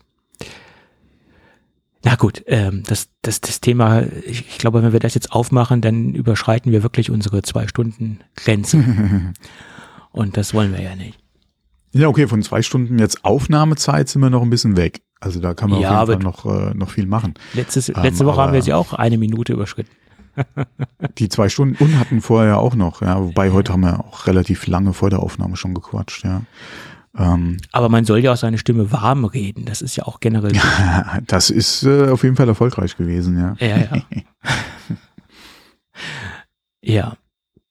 Ja, und dann haben wir noch ein Thema drin, wo wir irgendwie zwei verschiedene Quellen haben, habe ich das Gefühl. Aber das können wir ja gerade mal äh, ausdiskutieren. Ach so, ja, jetzt geht's, äh, du meinst das äh, iPhone SE. Das mhm. iPhone SE in der vierten Generation. Da habe ich zum Beispiel einen Bericht gelesen, dass das schon im Frühjahr 2023 kommen soll. Und du hast das ja äh, ergänzt und du hast geschrieben, Frühjahr 2024. Nach, nach dem iPhone 15, also Frühjahr 24 dann, ja, nicht ja. 23. Mhm. Und ich habe halt Berichte gelesen, dass es schon nächstes Jahr kommen soll. Und das ist natürlich genau wieder das Problem einer Gerüchteküche. Ja, ja. Mhm. Je nachdem, äh, welche Quellen man liest und, und welchen Koch in der Gerüchteküche man verfolgt mhm. oder man vertraut, desto eher ist man halt ähm, ja aufgeschmissen, was stimmt oder was jetzt nicht stimmt. Ne? Alle alle in meinem Bericht ging es ja, äh, den ich gelesen hatte, ging es ja unter anderem auch nochmal darum, dass anscheinend noch nicht entschieden ist, um welche Displaygröße oder für welche Displaygröße ja. ähm, man sich dann entschieden hat bei Apple. Ja. Äh, da ist ja noch die Rede von 5,7 oder 6,1 Zoll. Ja. Und wenn die Entscheidung jetzt noch nicht feststeht, halte ich Frühjahr 23 sowieso schon für nicht machbar. Ja. Ähm, gerade unter der ganzen aktuellen Situation auch mit äh, Produktion, wobei die Frage wäre auch wieder, würde das Gerät eventuell in Indien produziert? Mhm. Ähm, wäre man ja unabhängig von China, ja, ja, da ist vor allem, das ist eh in der Vergangenheit auch schon mal produziert worden, von daher ähm, wäre das ja eine Möglichkeit, dass man dann sagt, äh, vom Produktionsstandort her ähm, sind wir da auf jeden Fall unabhängig von, von China. Ähm, die Problematiken, die wir ganz am Anfang schon angesprochen hatten, treffen uns daher im Prinzip nicht. Ähm, von daher wäre vielleicht 23 gar nicht mal so unrealistisch. Mhm. Ähm, aber wie gesagt, unter dem Aspekt, dass halt in dem Artikel zumindest mal die Rede davon war, dass man sich noch nicht festgelegt hat auf die Bildschirmgröße, würde ich jetzt oder hätte ich ein großes Fragezeichen halt mit, mit äh, Frühjahr 23. Vor allem in dem Bericht war halt auch die Rede davon, dass es nach dem iPhone 15 kommen soll. Mhm. Ja, gut, Und da wären wir jetzt noch ein Stück weg. Ja, das wäre ja ähm, 25. Genau. Die Frage, die sich äh, mir 24. stellt, ist, genau, die Frage, die sich halt mir stellt, ist, wenn es, und da ist ja schon lange in Gerüchten die Rede davon, dass wir auf das äh, iPhone XR Mhm. äh, Design äh, wahrscheinlich oder das iPhone Mhm. XR Design sehen werden beim iPhone SE jetzt beim Mhm. nächsten Update. Ähm, soll ja auch dann die Notch haben etc. Ja, werden wir da Face ID haben oder ist es eventuell zu teuer für ein iPhone SE und äh, wir hätten weiterhin Touch ID zum Beispiel im ähm, im äh, na ein Ei. Ausschalter. Ja, äh, ich, ich hoffe Aber für mal, was dann die Notch nur für die Kamera? Hm. ich hoffe mal, dass sie dann auf Face ID gehen werden. Das wäre dann eine einheitliche Geschichte. Aber ähm, möglich ist, dass sie das dann halt so umdesignen, das ein iPhone 10R, o- ähm, dass sie dann den einen Ausschalter verwenden, wie auch im iPad Mhm. Air und auch im iPad Mini. Das, das Ja. wäre ja, Das ist halt die Frage, ist, sind die paar Cent für Face ID halt dann im, in der Preiskalkulation für das SE noch drin? mh, Ähm, hätten sie vielleicht auch bis dahin alleine schon über die Stückzahlen sowieso den Preis schon so weit äh, Mhm. runter, ja, dass, äh, wie gesagt, die paar Cent da auch keinen Unterschied oder nicht mehr so ins Gewicht fallen. Ähm, und ja, oder wollen sie wirklich Touch ID beibehalten? mh. Ähm, das ist halt mal eine gute Frage, ja. Ähm, es ist halt wirklich die Frage, wie es sich preislich effektiv für Apple unterscheidet äh, von Face ID auf Touch ID. Ne? Und das ist natürlich ein Gerät, was ein, ja, vor allem, wie wollen sie die Notch verkaufen, wenn Face ID nicht drin ist? ja, ja, klar. Das Aber ist ich- halt auch wieder die Frage, ja. Ah, nachdem man aber aus allen Gerüchte-Ecken gehört hat oder aus allen Gerüchte-Küchen gehört hat, dass es ein 10R-Design bekommen soll, Hm. glaube ich auch, dass das gesetzt ist. Und das, das haben Ach, wir ich auch, habe, glaube ich, XR gesagt, gell? ja, Oh, das, böse, viele sagen böse, böse. XR und mein Gott. Äh, Ähm, ja, ja, ja. Du, wir, wir bauen ja so viel, wir bauen ja so viel Sprachfehler ein, wenn man die alle addieren würde, dann hätten wir ja einen mathematischen Podcast. Ähm, jedenfalls ähm, sieht es so aus, dass dass ich das für gesetzt halte, dass dieses Design dann auch vererbt wird in das ähm, iPhone SE, weil wir haben es ja in der Vergangenheit gesehen, dass das Apple bei den SE-Modellen gemacht hat. Also von daher. Und es ist ja auch ein Design, was nicht unbedingt abgelutscht ist. Es ist immer noch okay, finde ich. Nee, das Design, ja, ja. Ähm, die Frage, die sich mir stellt, ist, wenn, gerade wenn es in 6,1 Zoll kommen sollte, Mhm. ähm, mit dem Design, wie viele von den aktuellen iPhone SE äh, Kunden, sei es jetzt vier oder früher, würden oder können sich dann mit dem Design anfreunden? Ja, okay. Aber Das ist halt die Frage. ähm, was schert das Apple? Ja, okay. Äh, was hat äh, Apple das Mini geschert? Das ist auch nicht mehr da. Das waren vermutlicherweise Absatzgründe. Dieses Ding Ja. wurde nicht gut angenommen. Genau. Ja. Wenn jetzt die- dieses neue äh, 10R-Design äh, für oder bei den bei den bisherigen iPhone SE-Kunden nicht so an, gut ankommt, ja, Ja. Mal gucken, ja. Ähm, Weil ich bin ja nach wie vor fest davon überzeugt, dass viele das SE halt auch kaufen wegen dem Home-Button. das kann sein, klar. Das kann sein. Das, das wird Deswegen bin ich gespannt, wie es passiert. Also ich finde den Schritt jetzt, ähm, wie gesagt, zu diesem oder weg vom Button finde ich jetzt schon relativ lange überfällig. Mhm. Kann mir aber gut vorstellen, dass, wie gesagt, viele äh, noch an dem Design gerne festhalten würden, auch in Zukunft. Also gerade was auch den Home-Button betrifft. Ähm, und dann, wie gesagt, auch hier, 6, wie gesagt, 6,1 Zoll ist ja auch dann nochmal eine ganz andere Größe, ja. Ähm, klar hast du wieder mehr Bildschirm, das ist halt das, was ich halt immer ganz nett finde, ja. Ähm, Mhm. äh, du, du verlierst ja oder du gewinnst ja meiner Meinung nach mehr mit dem Design, als dass du durch den Home-Button verlierst. Ja, ja, klar. Ähm, aber das, wie gesagt, sieht dann nicht jeder so. Mhm. Und ich bin der Meinung, dass es viele gibt, die halt gerade auch zum SE gegriffen haben, wegen dem Home-Button. Ja, und wegen der Größe.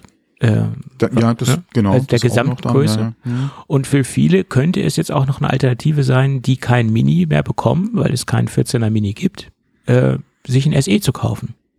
Ja? Weil, größentechnisch gesehen. Hm, hm, Weil das hm. faktisch im Moment, also das SE3, das aktuelle SE, das kleinste Gerät ist, was Apple anbietet. Ja, Ja.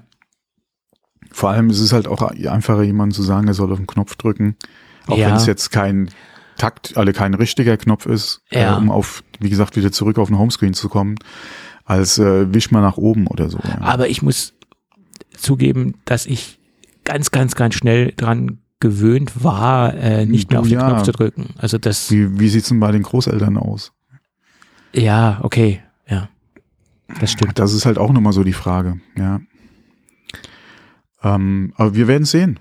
Ja, klar, das wird dann, Wir sehen. das ja. wird der Markt dann zeigen, wie gut es angenommen wird, ganz klar. ja. Einmal werden wir sehen, wenn Apple das neue Gerät vorstellt. Ähm, ist es wirklich dann ein Home, alle, ein, Ja. oder weg, oder fällt der Home-Button dann wirklich weg? Sind wir dann komplett angekommen bei Touchscreen-only Ja. ähm, Geräten, beziehungsweise bei Screen-only Geräten, ja? Mhm. Ähm, komplett durch die komplette, äh, oder komplett durch die ganze äh, iPhone-Familie durch. Oder aber wird er erhalten bleiben. Ich gehe mal nicht davon aus, es wird langsam Zeit, meiner Meinung nach. Ähm, aber auch da, wie beim Mini auch, ähm, Apple hat die Zahlen, ne?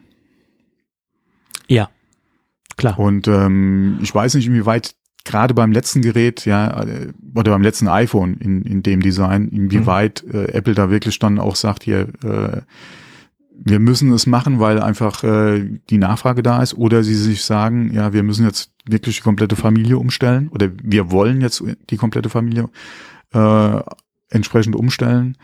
Und ähm, ja, fuck it ist jetzt, äh, klingt jetzt auch wieder so äh, eigentlich schlecht, ja, in, in Bezug darauf. Aber dass sie dann wirklich sagen, okay, dann müssen sie sich halt äh, entweder das 10R kaufen oder sein lassen. Ja. Hm. Ja, wir werden sehen. Ja, klar, auf jeden Fall. Früher oder später. Mhm. Entweder nächstes Jahr oder 2024. Ja, m- also wenn ich wetten müsste, würde ich auf 224 momentan. Ja, weil nächstes Jahr wäre auch relativ nah dran, weil das wäre ja erst ein Jahr nach dem Release vom SE und die SEs wurden ja immer in einem größeren Abstand abgedatet. Mhm, mhm. Also spricht eigentlich schon mehr für 24 nach meiner Mhm. Meinung. Weil der Zyklus war ja niemals ein Jahr bei den SE-Geräten. Im Gegenteil, vom ersten SE zum zweiten waren es, glaube ich, fast vier Jahre. Also. Da hatte man ja nie dran, da hatte man auch gar nicht mehr dran geglaubt, dass überhaupt noch ein weiteres SE kommen wird. da hatte man das schon abgeschrieben. Die haben, die haben eigentlich eine große Chance vertan mit der Einführung vom letzten SE und dem Wegfall von dem Mini jetzt. Ja, Die äh, entweder hätten sie sollen das SE noch mal ein bisschen nach hinten ziehen mhm. und hätten dann gesagt, okay, ähm, wir machen jetzt kein Update in der iPhone, in der aktuellen iPhone-Familie von dem Mini, Mhm. gehen aber hin zum Beispiel und machen aus dem Mini das SE Mhm. und bauen das mit der alten Technik einfach weiter. Und ersetzen das SE quasi durch das Mini. Oder das Mini wird das neue. SE. Ja. Oder wie gesagt, dass die ganzen Bedürfnisse von den Mini-Kunden und den SE-Kunden quasi fusionieren in, in einem Gerät. Ne, dass man Mhm. beide Gruppen abholt. Ja. Es gibt schon noch einen Kreis von Kunden, die gerne ein Mini haben, aber das, Ja. der ist leider sehr klein. Ne? Also Aber das, er ist trotzdem da. er ist trotzdem da. Und das sind auch Mhm. teilweise sehr ähm, starke Fans, die dem Gerät wirklich nachtrauern, dass es da keinen 14er von, von gibt, von dem. Hm. Aber für Apple war das wahrscheinlich zu unrelevant. Verkaufszahlen technisch. Ja. Gut. Das dazu. Aber die Neuigkeit der Woche, also für mich der, der Woche und eine sehr gute Neuigkeit, wenn sich das wirklich dann auch final bestätigen wird, weil bis jetzt sehen wir das leider nur in einer Beta-Version, dass die Netzwerkumgebungen in, in macOS Ventura zurückkommen. Sprich, man hat dann halt die Möglichkeit, vorkonfigurierte äh, Profile schneller und besser zu wechseln. Bisher konnte man das nur mit Umwegen realisieren über das Terminal. Äh, und mittlerweile sieht es so aus, dass in der aktuellen Beta-Version von macOS Ventura ähm, das wieder vorhanden ist, also zumindest wieder in der Systemeinstellung per per ähm, per grafischen äh, äh, per GUI ähm, wieder einstellbar ist und das ist auch gut so. äh, weil da haben sich verdammt viele Leute darüber aufgeregt ähm, und, und auch mit Recht, weil das einfach ein ganz, ganz wichtiges Feature ist. Und äh, es sieht so aus, als wird es dann in der nächsten, im nächsten macOS Ventura Update wieder zurückkommen. Gott sei Dank. also es, es, es, äh, sieht so aus, als ob Apple doch teilweise auf seine Kunden hört. Oh, meinst du? Ja, ja. ich gehe mal davon aus, dass das aufgrund des Kundenfeedbacks zurückgekommen ist. Also ich glaube nicht, dass Apple das jetzt selbst erkannt hat und gesagt hat, oh, da fehlt ja was, sondern dass aus einigen Bereichen doch viel, viel User-Input äh, Apple erreicht hat. Meine Vermutung. Also ich habe mich da nicht gemeldet. Also ich höre da jetzt mhm. nicht zu, weil ich gedacht habe, okay, wenn ich da jetzt eine E-Mail hinschreibe, da pellen die sich ein Ei drauf, aber wenn das jetzt jeder gedacht hätte, äh, dann hätte es, ja, also mhm. von daher hätte ich es vielleicht doch tun müssen. Ne? So, ja, naja, egal. Gut, ich glaube, wir sind am Ende der Sendung angekommen. Wir haben noch zwei Dinge auf der Themenliste, die wir noch abarbeiten müssen. Oder sollten. Müssen, müssen tun wir gar nichts, äh, außer sterben und aufs Klo, würde ich sagen. Aber wir wollen sie abarbeiten, äh, weil unsere Gewinnspielwochen gehen weiter. Und wir äh, haben auch heute wieder einen, denke ich, sehr interessanten Gewinnspielpreis äh, oder Preise. Äh, heute ist nämlich die Firma Logitech dabei. Ja, und ich weiß, es werden sich jetzt einige Hörer melden und sagen, ja, Mensch, ihr verlost jetzt was von Logitech, das ist ja auch super, aber ich habe mich schon so oft gemeldet, warum berichtet ihr nicht mehr in den Gadget-Reviews äh, über Logitech-Produkte? Das hat viele Hörer dazu bewogen, die Produkte zu kaufen oder sie vielleicht auch nicht zu kaufen oder sich dann vielleicht doch ähm, für ein anderes Produkt von Logitech zu entscheiden, weil es gab Zeiten, da wurden wir sehr regelmäßig von Logitech bemustert. Äh, und das jetzt nur zur Transparenz äh, an unsere Hörer, das liegt jetzt nicht an uns. Ähm, wir wurden halt äh, vor zig Jahren äh, in Anführungsstrichen fast schon inflationär bemustert. Äh, und dann ist diese äh, Bemusterungsaktion oder diese Bemusterung äh, komplett ausgeblieben. Ich habe das dann auch teilweise nicht mehr verfolgt, ähm, weil ich genug andere Produkte besprechen konnte, die mir gefallen haben. Und ähm, jetzt ist es halt so, dass wir sehr gerne was verlosen von Logitech, aber es geht ja jetzt nicht um ein Review, sondern es geht ja um eine ähm, eine Verlosung. Sehr gerne würde ich wieder, wenn sich Logitech dazu bereit erklärt, uns zu bemustern für Gadget Reviews, natürlich wieder Logitech Produkte besprechen. Das liegt aber nicht in meiner Hand. Das liegt äh, in der Hand, ich wollte jetzt nicht sagen in, in der Hand Gottes, sondern in, in, der Hand von Logitech. Und von daher geht es heute nur um eine kleine, äh, so klein ist die Verlosung nicht, um eine ordentliche Verlosung. Und es gibt, äh, es gibt diesmal wieder zwei Gewinner, äh, weil es zwei verschiedene Produkte sind oder besser gesagt, es sind drei verschiedene Produkte, aber das erste Produkt ist ein Set oder de, der erste Gewinnspielpreis ist ein Set. Und da geht es um ein sehr beliebtes Eingabegerät oder zwei Eingabegeräte von Logitech, nämlich einmal die Logitech, Logitech MX Key in der Mac Edition und einmal die Logitech MX Master 3 auch in der Mac Edition. Und das kann, wie gesagt, ein Hörer gewinnen. Und der nächste Gewinnspielpreis ist die Logitech Lift, auch in der Mac Edition. Die Logitech Lift ist die Maus, wo man seine Hand äh, nicht horizontal auflegt, sondern die äh, Hand quasi vertikal anordnet und das soll äh, sehr ergonomisch sein. Ob das halt wirklich so ist, kann ich persönlich nicht äh, sagen, weil ich, wie gesagt, von Logitech nicht mehr bemustert werde zum jetzigen Zeitpunkt. Ähm, alles, was ich bisher bei marktbegleitenden Publikationen lesen konnte und hören konnte, äh, hat sich das bewahrheitet, das ergonomische Konzept von, von Logitech. Ähm, und sie ist sehr gut angekommen. Und ich kann mir auch vorstellen, wenn man die Hand einfach so gerade äh, halten kann, als ob man jetzt jemanden die Hand ausstreckt und ihnen die Hand geben möchte und dann quasi auch in einer, in einer natürlichen Bewegung die Maus äh, äh, navigieren kann, kann ich mir gut vorstellen, dass das doch eine gewisse Entspannung ist und dass man so besser und ergonomischer arbeiten kann. Ja. Ähm, es kann sich ja dann der Gewinner bei uns mal melden, ob dann wirklich diese positive und natürliche Handhaltung sich für ihn auch abgezeichnet oder als positiv herausgestellt hat. Gut, das wäre ganz nett. So, äh, die Gewinnspielteilnahme ist gleich geblieben wie bei den letzten Malen. Einfach eine E-Mail an gewinnspielwochen.geek-café.de und ihr landet dann im Lostopf und das Zufallslos ähm, oder der Zufall generell wird hier entscheiden.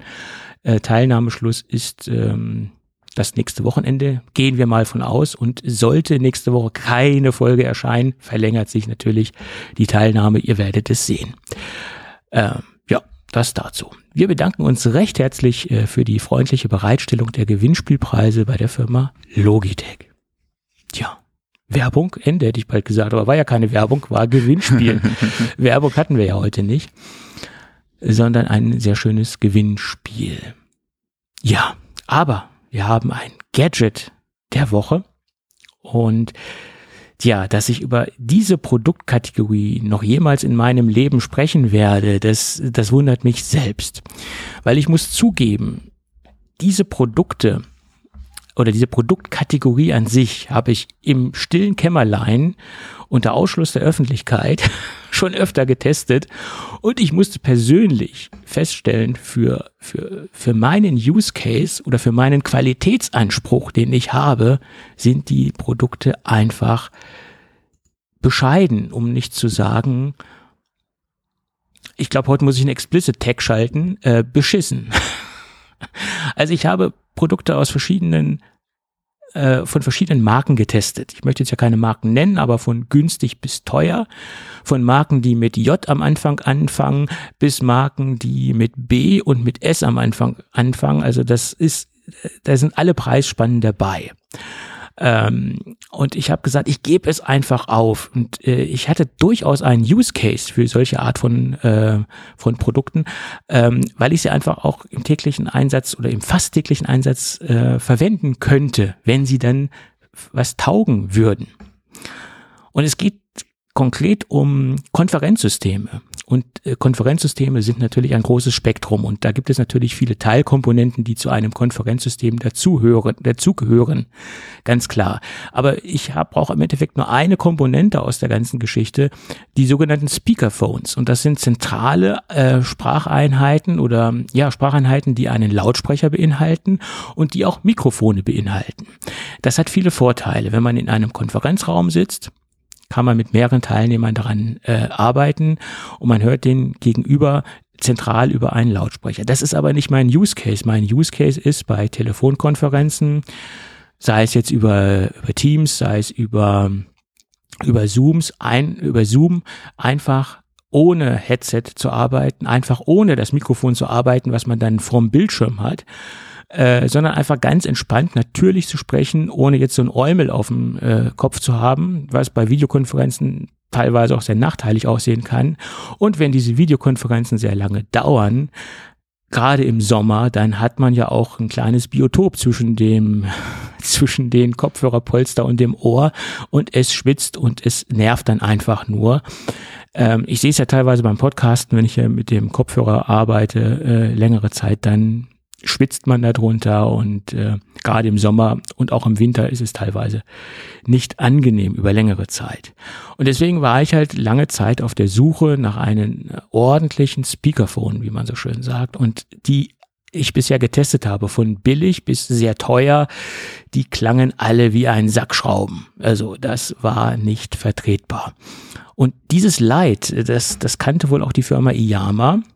Äh, und Iyama kennen aufmerksame Hörer bisher äh, aus dem Bereich der Displays. Ähm, äh, auch der Public Displays etc. Also die haben ja ein großes Füllhorn und ein großes Portfolio an, an Displays ähm, und viele davon haben wir auch besprochen, sei es aus dem Gaming-Bereich, da hast du, Thomas, ja einiges besprochen, oder sei es auch aus dem Business-Bereich. Und da bin ich ja durchaus begeisterter Iyama-Fan und Iyama-Kunde, äh, gerade weil sie sich im sehr, sehr guten äh, Preissegment bewegen und auch im sehr, sehr guten Qualitätsmanagement äh, bewegen oder im Qualitätsbereich bewegen. Und jetzt haben sie oder jetzt wollen sie eine ganzen, ein ganz neues Marktsegment betreten mit Konferenzgeschichten, Konferenzsysteme, äh, sei es auch Kamerasysteme oder sei es auch diese Speakerphone-Geschichten. Ähm, und ich sag mal aus der Erfahrung heraus, äh, ich, kenne Yama schon sehr, sehr lange. Ich habe Yama schon äh, benutzt und auch in meiner Zeit äh, im Vertrieb haben wir auch Yama-Monitore noch äh, vertrieben, also CRT, also Röhrenmonitore noch vertrieben. Aus der Erfahrung heraus weiß ich, wenn Yama einen Markt betritt, dann wissen sie auch, dass sie in diesem Markt oder sind sich auch sehr sicher, dass sie in diesem Markt Erfolg haben werden. Sonst sind sie sehr konservativ unterwegs, sonst würden sie diesen Markt gar nicht betreten. Also äh, von daher könnte ich davon ausgehen, dass diese Produkte oder zum, zum, zum größten Teil aus diesem großen Produktportfolio auch Erfolg haben werden. Und ich habe mir aus dieser, aus diesem großen Produktportfolio ein spezielles Produkt herausgesucht, was ich auch selbst benötigen, äh, was ich auch selbst benötige und wo ich auch einen Einsatzzweck für habe. Und das Ganze nennt sich, jetzt muss ich mal wieder den Tab wechseln, IYAMA SPK 01L. Und da gibt es zwei Modelle. Es gibt einmal den SPK 01L und einmal den SPK 01M. M steht für Large und äh, nein, umgekehrt. L steht für Large und M steht für Medium in dem Fall.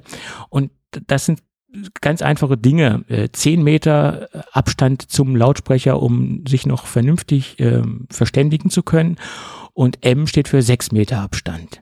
Ich habe das L-Modell mir ausgesucht. Ich brauche keine 10 Meter, aber der Preisunterschied ist nicht so signifikant, dass man jetzt da unbedingt L und M unterscheiden sollte oder sich da, also ich würde je, ich würde zu, auf jeden Fall zu dem L-Modell äh, raten, äh, weil das Ding ist erfrischend günstig. Also äh, für das, was es leistet. Also ich habe da schon, wie gesagt, Produkte getestet, die echt wie ein, wie ein Sack Schrauben geklungen haben und um, ums Vierfache teurer gewesen sind.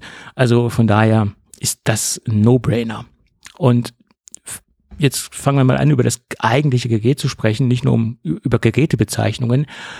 Äh, man merkt schon, wenn man es auspackt, ein sehr schweres, äh, eine sehr eine schwere runde Einheit, das komplette rund, macht auch Sinn, weil wir haben hier 360 Grad, äh, äh, ein 360 Grad Sprachsystem und natürlich macht da ein rundes Design ähm, Sinn oder ergibt Sinn. Wir haben ja sechs Mikrofone verbaut die mit einer intelligenten Rausch- und Echo-Unterdrückung arbeiten.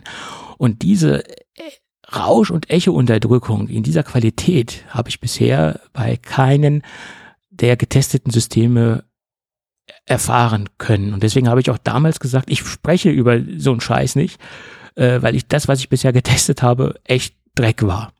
Und das hat mich jetzt positiv überrascht, so dass ich mal wieder äh, oder dass ich das erste Mal über so ein Speakerphone äh, äh, in der Gadget-Ecke spreche. Und ich weiß nicht, wie sie es machen, aber sie machen es sehr gut. So, dass wenn ich ähm, eine Telefonkonferenz habe oder auch eine Videokonferenz, ähm, eine, eine klare, natürliche Kommunikation stattfinden kann, ohne dass ich darauf achten muss, in ein äh, Mikrofon zu sprechen, ohne dass ich ein Headset aufhaben muss. Natürlich sitze ich nicht zehn Meter davon entfernt, sondern das liegt bei mir vor dem Monitor und der Abstand ist relativ gering. Aber allein für diesen Use Case, den ich habe, lohnt sich nach meiner Meinung, dieses Speakerphone-System äh, einzuschaffen.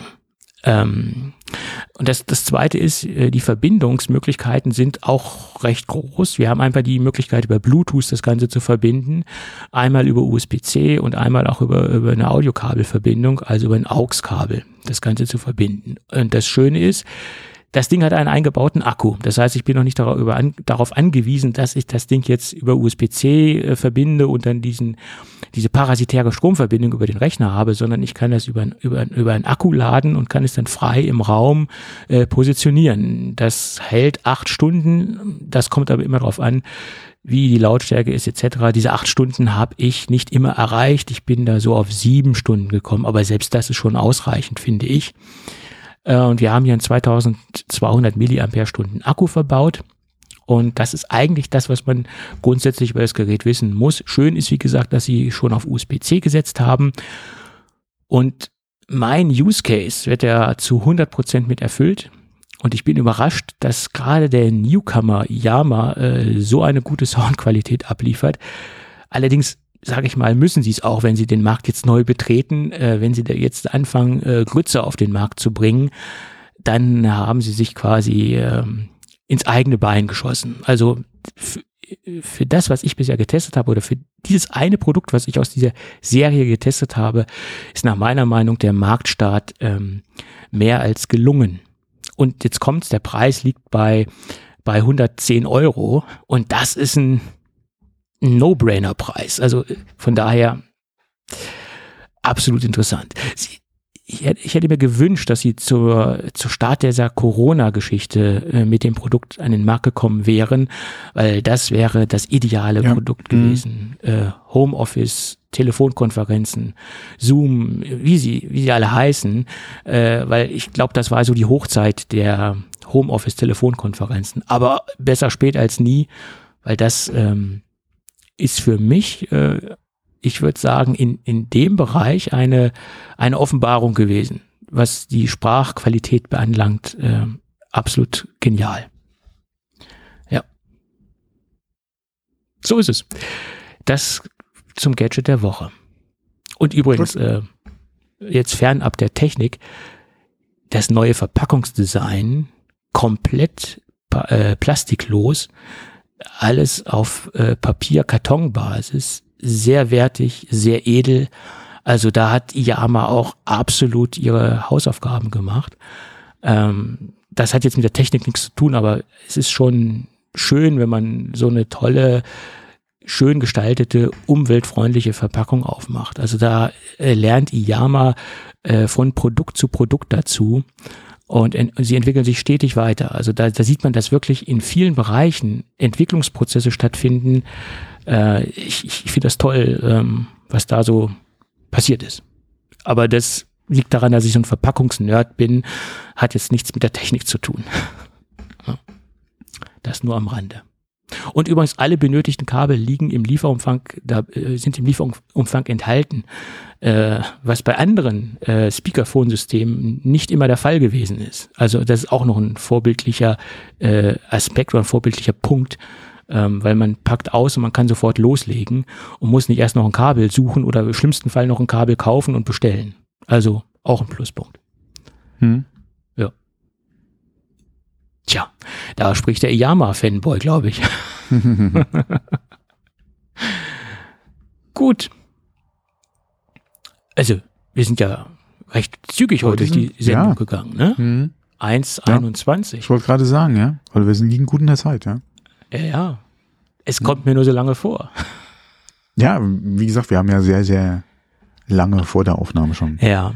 Ja, und ich glaube auch, es liegt daran, dass im Moment, dass wir so schnell durchgekommen sind, die äh, Berichte, äh, Berichtssituation oder die Gerüchteküche oder die Neuigkeiten, jedenfalls da, wo wir unser Augenmerk drauf haben, derzeit etwas eingeschlafen ist. Ne? So viel passiert im Moment nicht. Ja, bei uns, also bei mir gab es ja jetzt auch neue Technik die Woche gerade, aber mein Gott, eine Waschmaschine. Naja, bei einer Waschmaschine Auch- musst du, die musst du nicht so, ähm, ich sag mal, da musst du nicht so, die musst du nicht so großartig einrichten, ne? wie einen neuen Hauptrechner. Man, man könnte über die, über du hast mich ja darauf hingewiesen nochmal, man könnte ja über die App Ja, Abhandlung schreiben, ja, beziehungsweise reden, aber ich habe mich da noch gar nicht mit beschäftigt, ja. Ähm, also ich habe das ganz aber wie gesagt, Waschmaschine ist jetzt nicht so spannend. Ich habe das ganz einfach gemacht. Ich habe eine relativ alte Waschmaschine. Also verhältnismäßig. Unsere alte haben wir jetzt mit der ersetzt, weil da wurde es Ja. nach 30 Jahren langsam Zeit.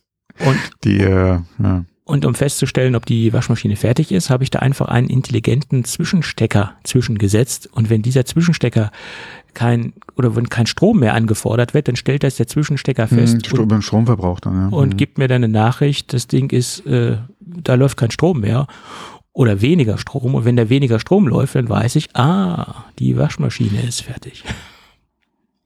Nee, da habe ich mir, weil unsere alte hat ja auch nicht gepiept, wenn sie fertig ist, ja, da hatte ich mir immer die Uhr gestellt. Ja. weil die Laufzeit wird ja angezeigt und dann hast du ja, okay, in anderthalb Stunden ist sie fertig und dann habe ich mir einfach die Uhr einen Wecker gestellt oder eine Erinnerung dann gemacht und dann wusstest du auch Bescheid. Ähm, die neue kann ja so viel mehr. Ja. Ähm, da muss man mal gucken, ja. Denn man ist teilweise auch mit diesem ganzen, ganzen Feature-Set überfordert, weil man das nicht. Ja, ja ich hatte, wir hatten ja ein klares Anforderungsprofil. das ist gut. Äh, wir wollen halt wieder eine alle vom selben Hersteller was, am besten aus der Serie, halt nur ein aktuelles Gerät. Mhm. ähm, die und die Größe, was die Waschtrommel betrifft, äh, was halt Verbrauch, Strom und Wasser betrifft. Ja, da hatten wir halt eigentlich äh, unsere Vorstellungen und das war's. Ja. Und sie sollte halt nicht weniger können. Deswegen hat man eigentlich gesagt aus derselben Serie, ja. Mhm. Ähm, sie sollte nicht weniger können, was halt so das betroffen hat. Ja, die kann halt jetzt natürlich mehr, ja. Klar, die Entwicklung der Maschinen bleibt ja auch nicht stehen. Aber wie gesagt, diese, diese Gimmicks wie jetzt äh, Steuerung beziehungsweise App-Anbindung und WLAN äh, und ähm, äh, was, was ist da noch? Äh, ach, die hat noch so ein paar Spielereien, ja, mein Gott, die sind halt jetzt drin. Aber ob man die jeweils ben, jemals benutzen, ja, keine Ahnung. Ja, und Ich weiß es nicht, ja. Aber wir werden sehen. Sie braucht halt, wie gesagt, die, die, die, die Maschine, die sie ersetzt, die war halt jetzt wirklich 30 Jahre alt. Jetzt fing es ja auch an, wieder mit undichte, alle undicht, Umwucht. Und da haben wir auch gesagt, okay, nach 30 Jahren alleine schon was Strom- und Wasserverbrauch betrifft und Fassungsvermögen, ja. Die aktuelle, also die neue Maschine ist jetzt ein bisschen schmäler. mh, Du kriegst aber jetzt acht Kilo rein und unsere alte hatten noch fünf. ja, ja. Äh, und wie gesagt, ist kompakter von den Ausmaßen her. Mhm. Ähm, von daher, ja, äh, da siehst du alleine schon, ja, ähm, Ja. Wie alt die Maschine war. Mhm. Ähm, ich gehe nicht davon aus, dass die Maschine jetzt noch mal 30 Jahre hält. Weil das, Das- ist ja auch, ja, äh, Glaube ich nicht. ja, äh, von daher sind wir da schon sehr gut gefahren mit der Maschine. Ähm, die hat ja auch schon drei Umzüge mitgemacht. Zwei, drei? Ich glaube drei. Ähm, und äh, wie gesagt, das wird die neue jetzt so alles wahrscheinlich nicht mehr können. Ja, aber mein Gott, wenn die, wenn du heute, Ja. Ähm, ja, Aber wie, ja, wie, wie hat mein verstorbener Schwiegervater immer gesagt, äh, die Qualität heute ist halt eine andere. Ja. da hat er teilweise recht. ähm, und ich habe ich hab ja jetzt mein, eine kleine Anekdote, ich habe ja jetzt meinen Hauptrechner also fast abge, abgesetzt, also der ist jetzt quasi Mhm. kurz davor, dass er getauscht wird. Der neue steht ja schon neben mir und ich habe ihn jetzt in der Woche Stück für Stück eingerichtet. Ich muss dazu sagen, der alte Rechner oder da, wo wir jetzt zum Beispiel den Podcast drüber aufnehmen, das ist der alte Rechner oder der aktuelle, noch aktuelle Rechner, der ist technisch einwandfrei in Ordnung. Und er ist aus dem Jahre 2013 und ist seitdem durchgelaufen, in Anführungsstrichen. Also ich habe ihn täglich benutzt. Ich, hab, ich, ich, bin ja der, ich bin ja derjenige, der Mhm. den abends immer komplett runterfährt. Und das hatte ich letztens einen Bekannten von mir gesagt, der aber allerdings im Windows-Lager unterwegs ist. Und da habe ich ihm gesagt, also leistungstechnisch bräuchte ich jetzt nicht unbedingt einen neuen Rechner. Er macht noch alles das, was ich möchte. Und Mhm. stammt aus dem Jahre 2013. Da sagte er mir, in der Zeit hat er schon fünf Rechner gehabt. ja, Mhm. ähm, zwei davon sind ihm kaputt gegangen, also Totalschaden. Und die anderen hat er gekauft, weil sie seinen Leistungsanforderungen nicht mehr gerecht wurden. Ähm, ja, er spielt aber jetzt auch nicht, komischerweise. Und da frage ich mich, was wird in dieser Zeit, wenn man da keine Spiele drauf macht, seinen Leistungsanforderungen nicht mehr gerecht? Also, keine Ahnung, entweder hat er immer so Low-Price-Systeme gekauft, die dann wirklich immer am unteren Level technisch Mhm. unterwegs gewesen sind. Ähm, oder Windows, äh, ich weiß es nicht, keine Ahnung. Ich bin jetzt nicht mehr so extrem tief im Windows-Lager, aber ich kann mir doch nicht vorstellen, wenn man nur Office-Anwendungen macht, dass man da so oft neue Rechner benötigt. Ja, Keine okay, ich weiß halt nicht, für was er seinen Rechner nutzt. Ja. Bisschen Bildbearbeitung, rudimentär, sage ich jetzt mal, bisschen Tabellenkalkulation und ein bisschen Textverarbeitung, Websurfing und äh, Ja, okay, E-Mail. mit Bildbearbeitung ist auch schon wieder so ein Ding, weil je Ja, aber nachdem, wenn du wirklich deine Hardware am untersten Limit kaufst Ja, das, gut, das, das und weiß ich nicht. äh, 100%. die letzten Jahre gerade auch was Prozessor, Bildmengen, eventuell Ja. dann halt auch die Daten, den Datenanfall einfach betrifft, den du hast in deinem Bild. Ähm, und wie gesagt, deine Hardware eh schon am unteren war, auch gerade was RAM eventuell alles betrifft. Ähm, dann wird's Zeit, wobei die Frage wäre dann, ob es ein Upgrade nicht auch tun würde. Ja, Hm, Aber klar, wenn der Prozessor allein dann auch schon in die Jahre gekommen ist und man da, wie gesagt, bei der Hardware-Anschaffung eventuell gespart hat, klar, äh, mich würde jetzt wundern bei der, bei der Benutzung, ja, ähm, warum dann so eine Hardware ein Totalausfall ist. ja, Weil wenn Das- du nicht immer, wenn, wenn du die Hardware, klar hat er sie dann auch wahrscheinlich mit ein paar Bildern gepusht, je nachdem, wie gesagt, wie, ähm, äh, oder wie viel Daten du oder wie groß das Bild ja dann auch ist, wie du das oder was du damit in der Bearbeitung machen willst, ja, war das ja auch dann gerade alter oder langsame Hardware. Mhm. Ähm, aber ein Totalausfall ist schon. Gut, ich meine, das Ja. kann sein, dass es Netzteil oder was, was geht halt, Ja, was geht bei so. Netzteil ist kein Totalausfall. Ja, ist nee, ein nee, Netzteil. aber gut. Ja, okay, wenn das Netzteil im ungünstigsten Fall dafür sorgt, dass halt dein Mainboard und vielleicht auch der Prozessor am Arsch ist oder so, klar. Ja, ist es Ähm, dann über ein. Rechenexempel, ob es sich noch Mhm. lohnt, ähm, wenn Ja, zum klar. Beispiel bei so einem günstigen Rechner das Mainboard kaputt geht, ob es sich überhaupt noch lohnt, das Mainboard zu ersetzen oder den gleichen neuen Ja. Rechner zu kaufen. Ne? Das ist halt die Frage, wenn du wirklich am unteren Ende Ja, so der, ist der es. technischen oder, Ja. die, Ja. oder billig, was heißt billig, aber günstig und dann, wie gesagt, nicht jetzt in, in super teure Hardware oder leistungsfähige Hardware investierst, Ja. klar, dann ist die Frage, äh, wenn du dann anfängst hier äh, und musst dann Netzteil, Festplatte, äh, je nachdem, wenn du wirklich noch was Drehendes hast oder so, ja, die ist am Arsch, dein, dein Mainboard ist abgeraucht, hat vielleicht die, die GPU mitgenommen, ja. Klar, dann, mein Gott, bei, wenn du mal guckst, was heute ein günstiger Rechner kostet, ja, dann kauf gleich das ganze Ding neu, ja. ja, aber wie gesagt, ich habe jetzt ja äh, fast zehn Jahre damit gearbeitet und habe nichts reingesteckt. Ich habe einmal ein Arbeitsspeicher-Upgrade Mhm. gemacht. Ähm, ansonsten habe ich da nichts reingesteckt. Und wenn man das umrechnet auf den natürlich verhältnismäßig teuren Anschaffungswiderstand, muss man zugeben, aber auf, auf diese zehn Jahre gere- gerechnet. Ja, ne? das ist bei mir mit dem Mini ja auch. Wenn ich jetzt heute wirklich noch so intensiv Bildbearbeitung und auch gerade Video machen würde, wäre der Mini auch schon lange ersetzt. ja. Aber für das Podcasten und das, was ich ansonsten mit dem mache, reicht die Leistung ja auch noch aus. Das Problem ist, die Hardware ist jetzt wirklich in die Jahre gekommen. Die ist ja auch teilweise ein bisschen defekt, ja, die Hardware. ja. Ähm, von daher wird alleine da schon, wie gesagt, sind wir ja im, im, im, im, Beschaffungsmodus. Ja, Ja, das, Ähm. bei mir war ja noch der ausschlaggebende Punkt, es wird nicht mehr Ventura unterstützt. Und genau. OS-Version dann, ja. Hm. Genau, und der ist jetzt quasi Vintage, der Rechner. Obwohl, wie gesagt, da hängt ein Xenon-Prozessor drin, da hängen 64 Mhm. Gigabyte Arbeitsspeicher drin. Ähm, Performance-technisch ist der vollkommen für meine Dinge okay. Hm. Und wenn ich jetzt wirklich was gebraucht hätte, dann hätte ich mein M2, äh, M2 Pro, äh, M1, M1, M1, Pro ja. Mac, MacBook genommen. Ähm, aber dadurch, dass das Upgrade nicht mehr ähm, äh, Mhm. stattfindet auf Ventura, der Bildschirmsupport, also der unterstützt Ja, offiziell da auch hatten wir ja auch privat schon drüber gesprochen. äh, 5K Ähm, mehr Wenn, und so weiter. wenn ne? der noch unterstützt werde, äh, werden würde, hätte Ja. ich wahrscheinlich auch im Gebrauchtbereich mal geguckt, ja, Ja. was du da kriegen kannst, weil ich finde den vom Design her nach wie vor halt wirklich geil. Ne? Und, und machen wir uns nichts vor, ähm, das war der letzte Mac Pro, der noch bezahlbar war. Also der Champagnerkübel, wir reden ja vom Mac Pro Mhm. Champagnerkübel, der war noch verhältnismäßig bezahlbar. Was danach gekommen ist, konnte man auch, also konnte ich mir auch in der Einste Einstiegsversion nicht mehr leisten. Ne? Das ist so. Äh, Das war damals ein Schnäppchen, verhältnismäßig, äh, Mhm. für, für, für diese zehn Jahre gerechnet. Ja. Also, und ich bin, wie gesagt, noch nach wie vor mit dem Ding zufrieden. Aber Hm. der hat das, äh, das Vintage, den. Vintage-Status bei Apple erreicht, leider.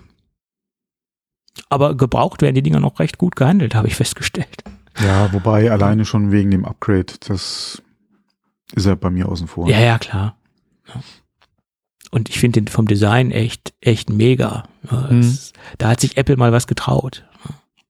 ja, can't innovate my ass. Ja.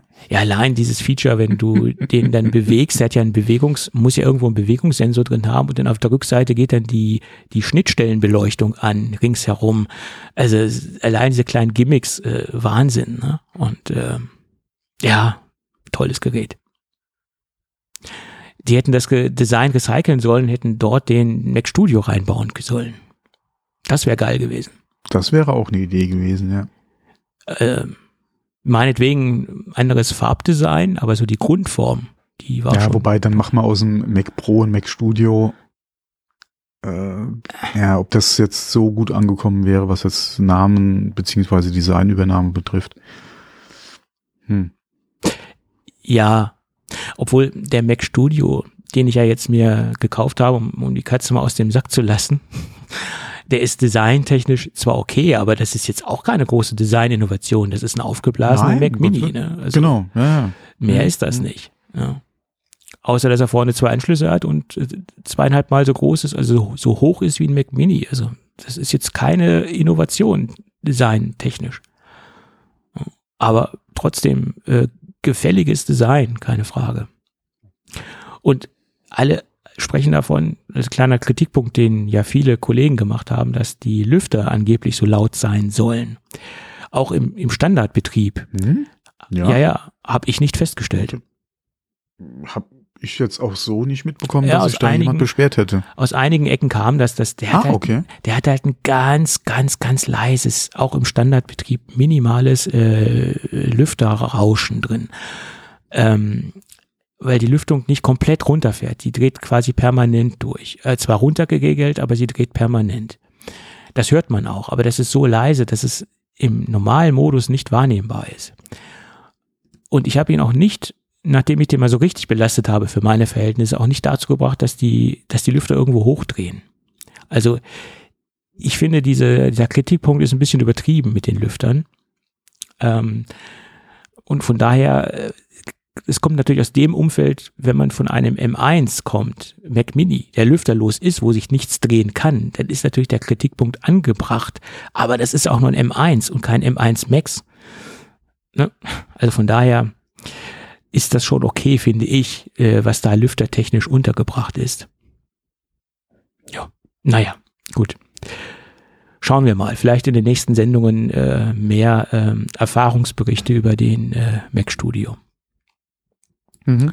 Ja, Gut. kannst du machen. Ist auch nur die Einstiegsvariante, abgesehen vom Arbeitsspeicher, aber den, den Tick, äh, den, den kennen ja schon die Hörer, dass ich da immer ein bisschen mehr gerne verbaue.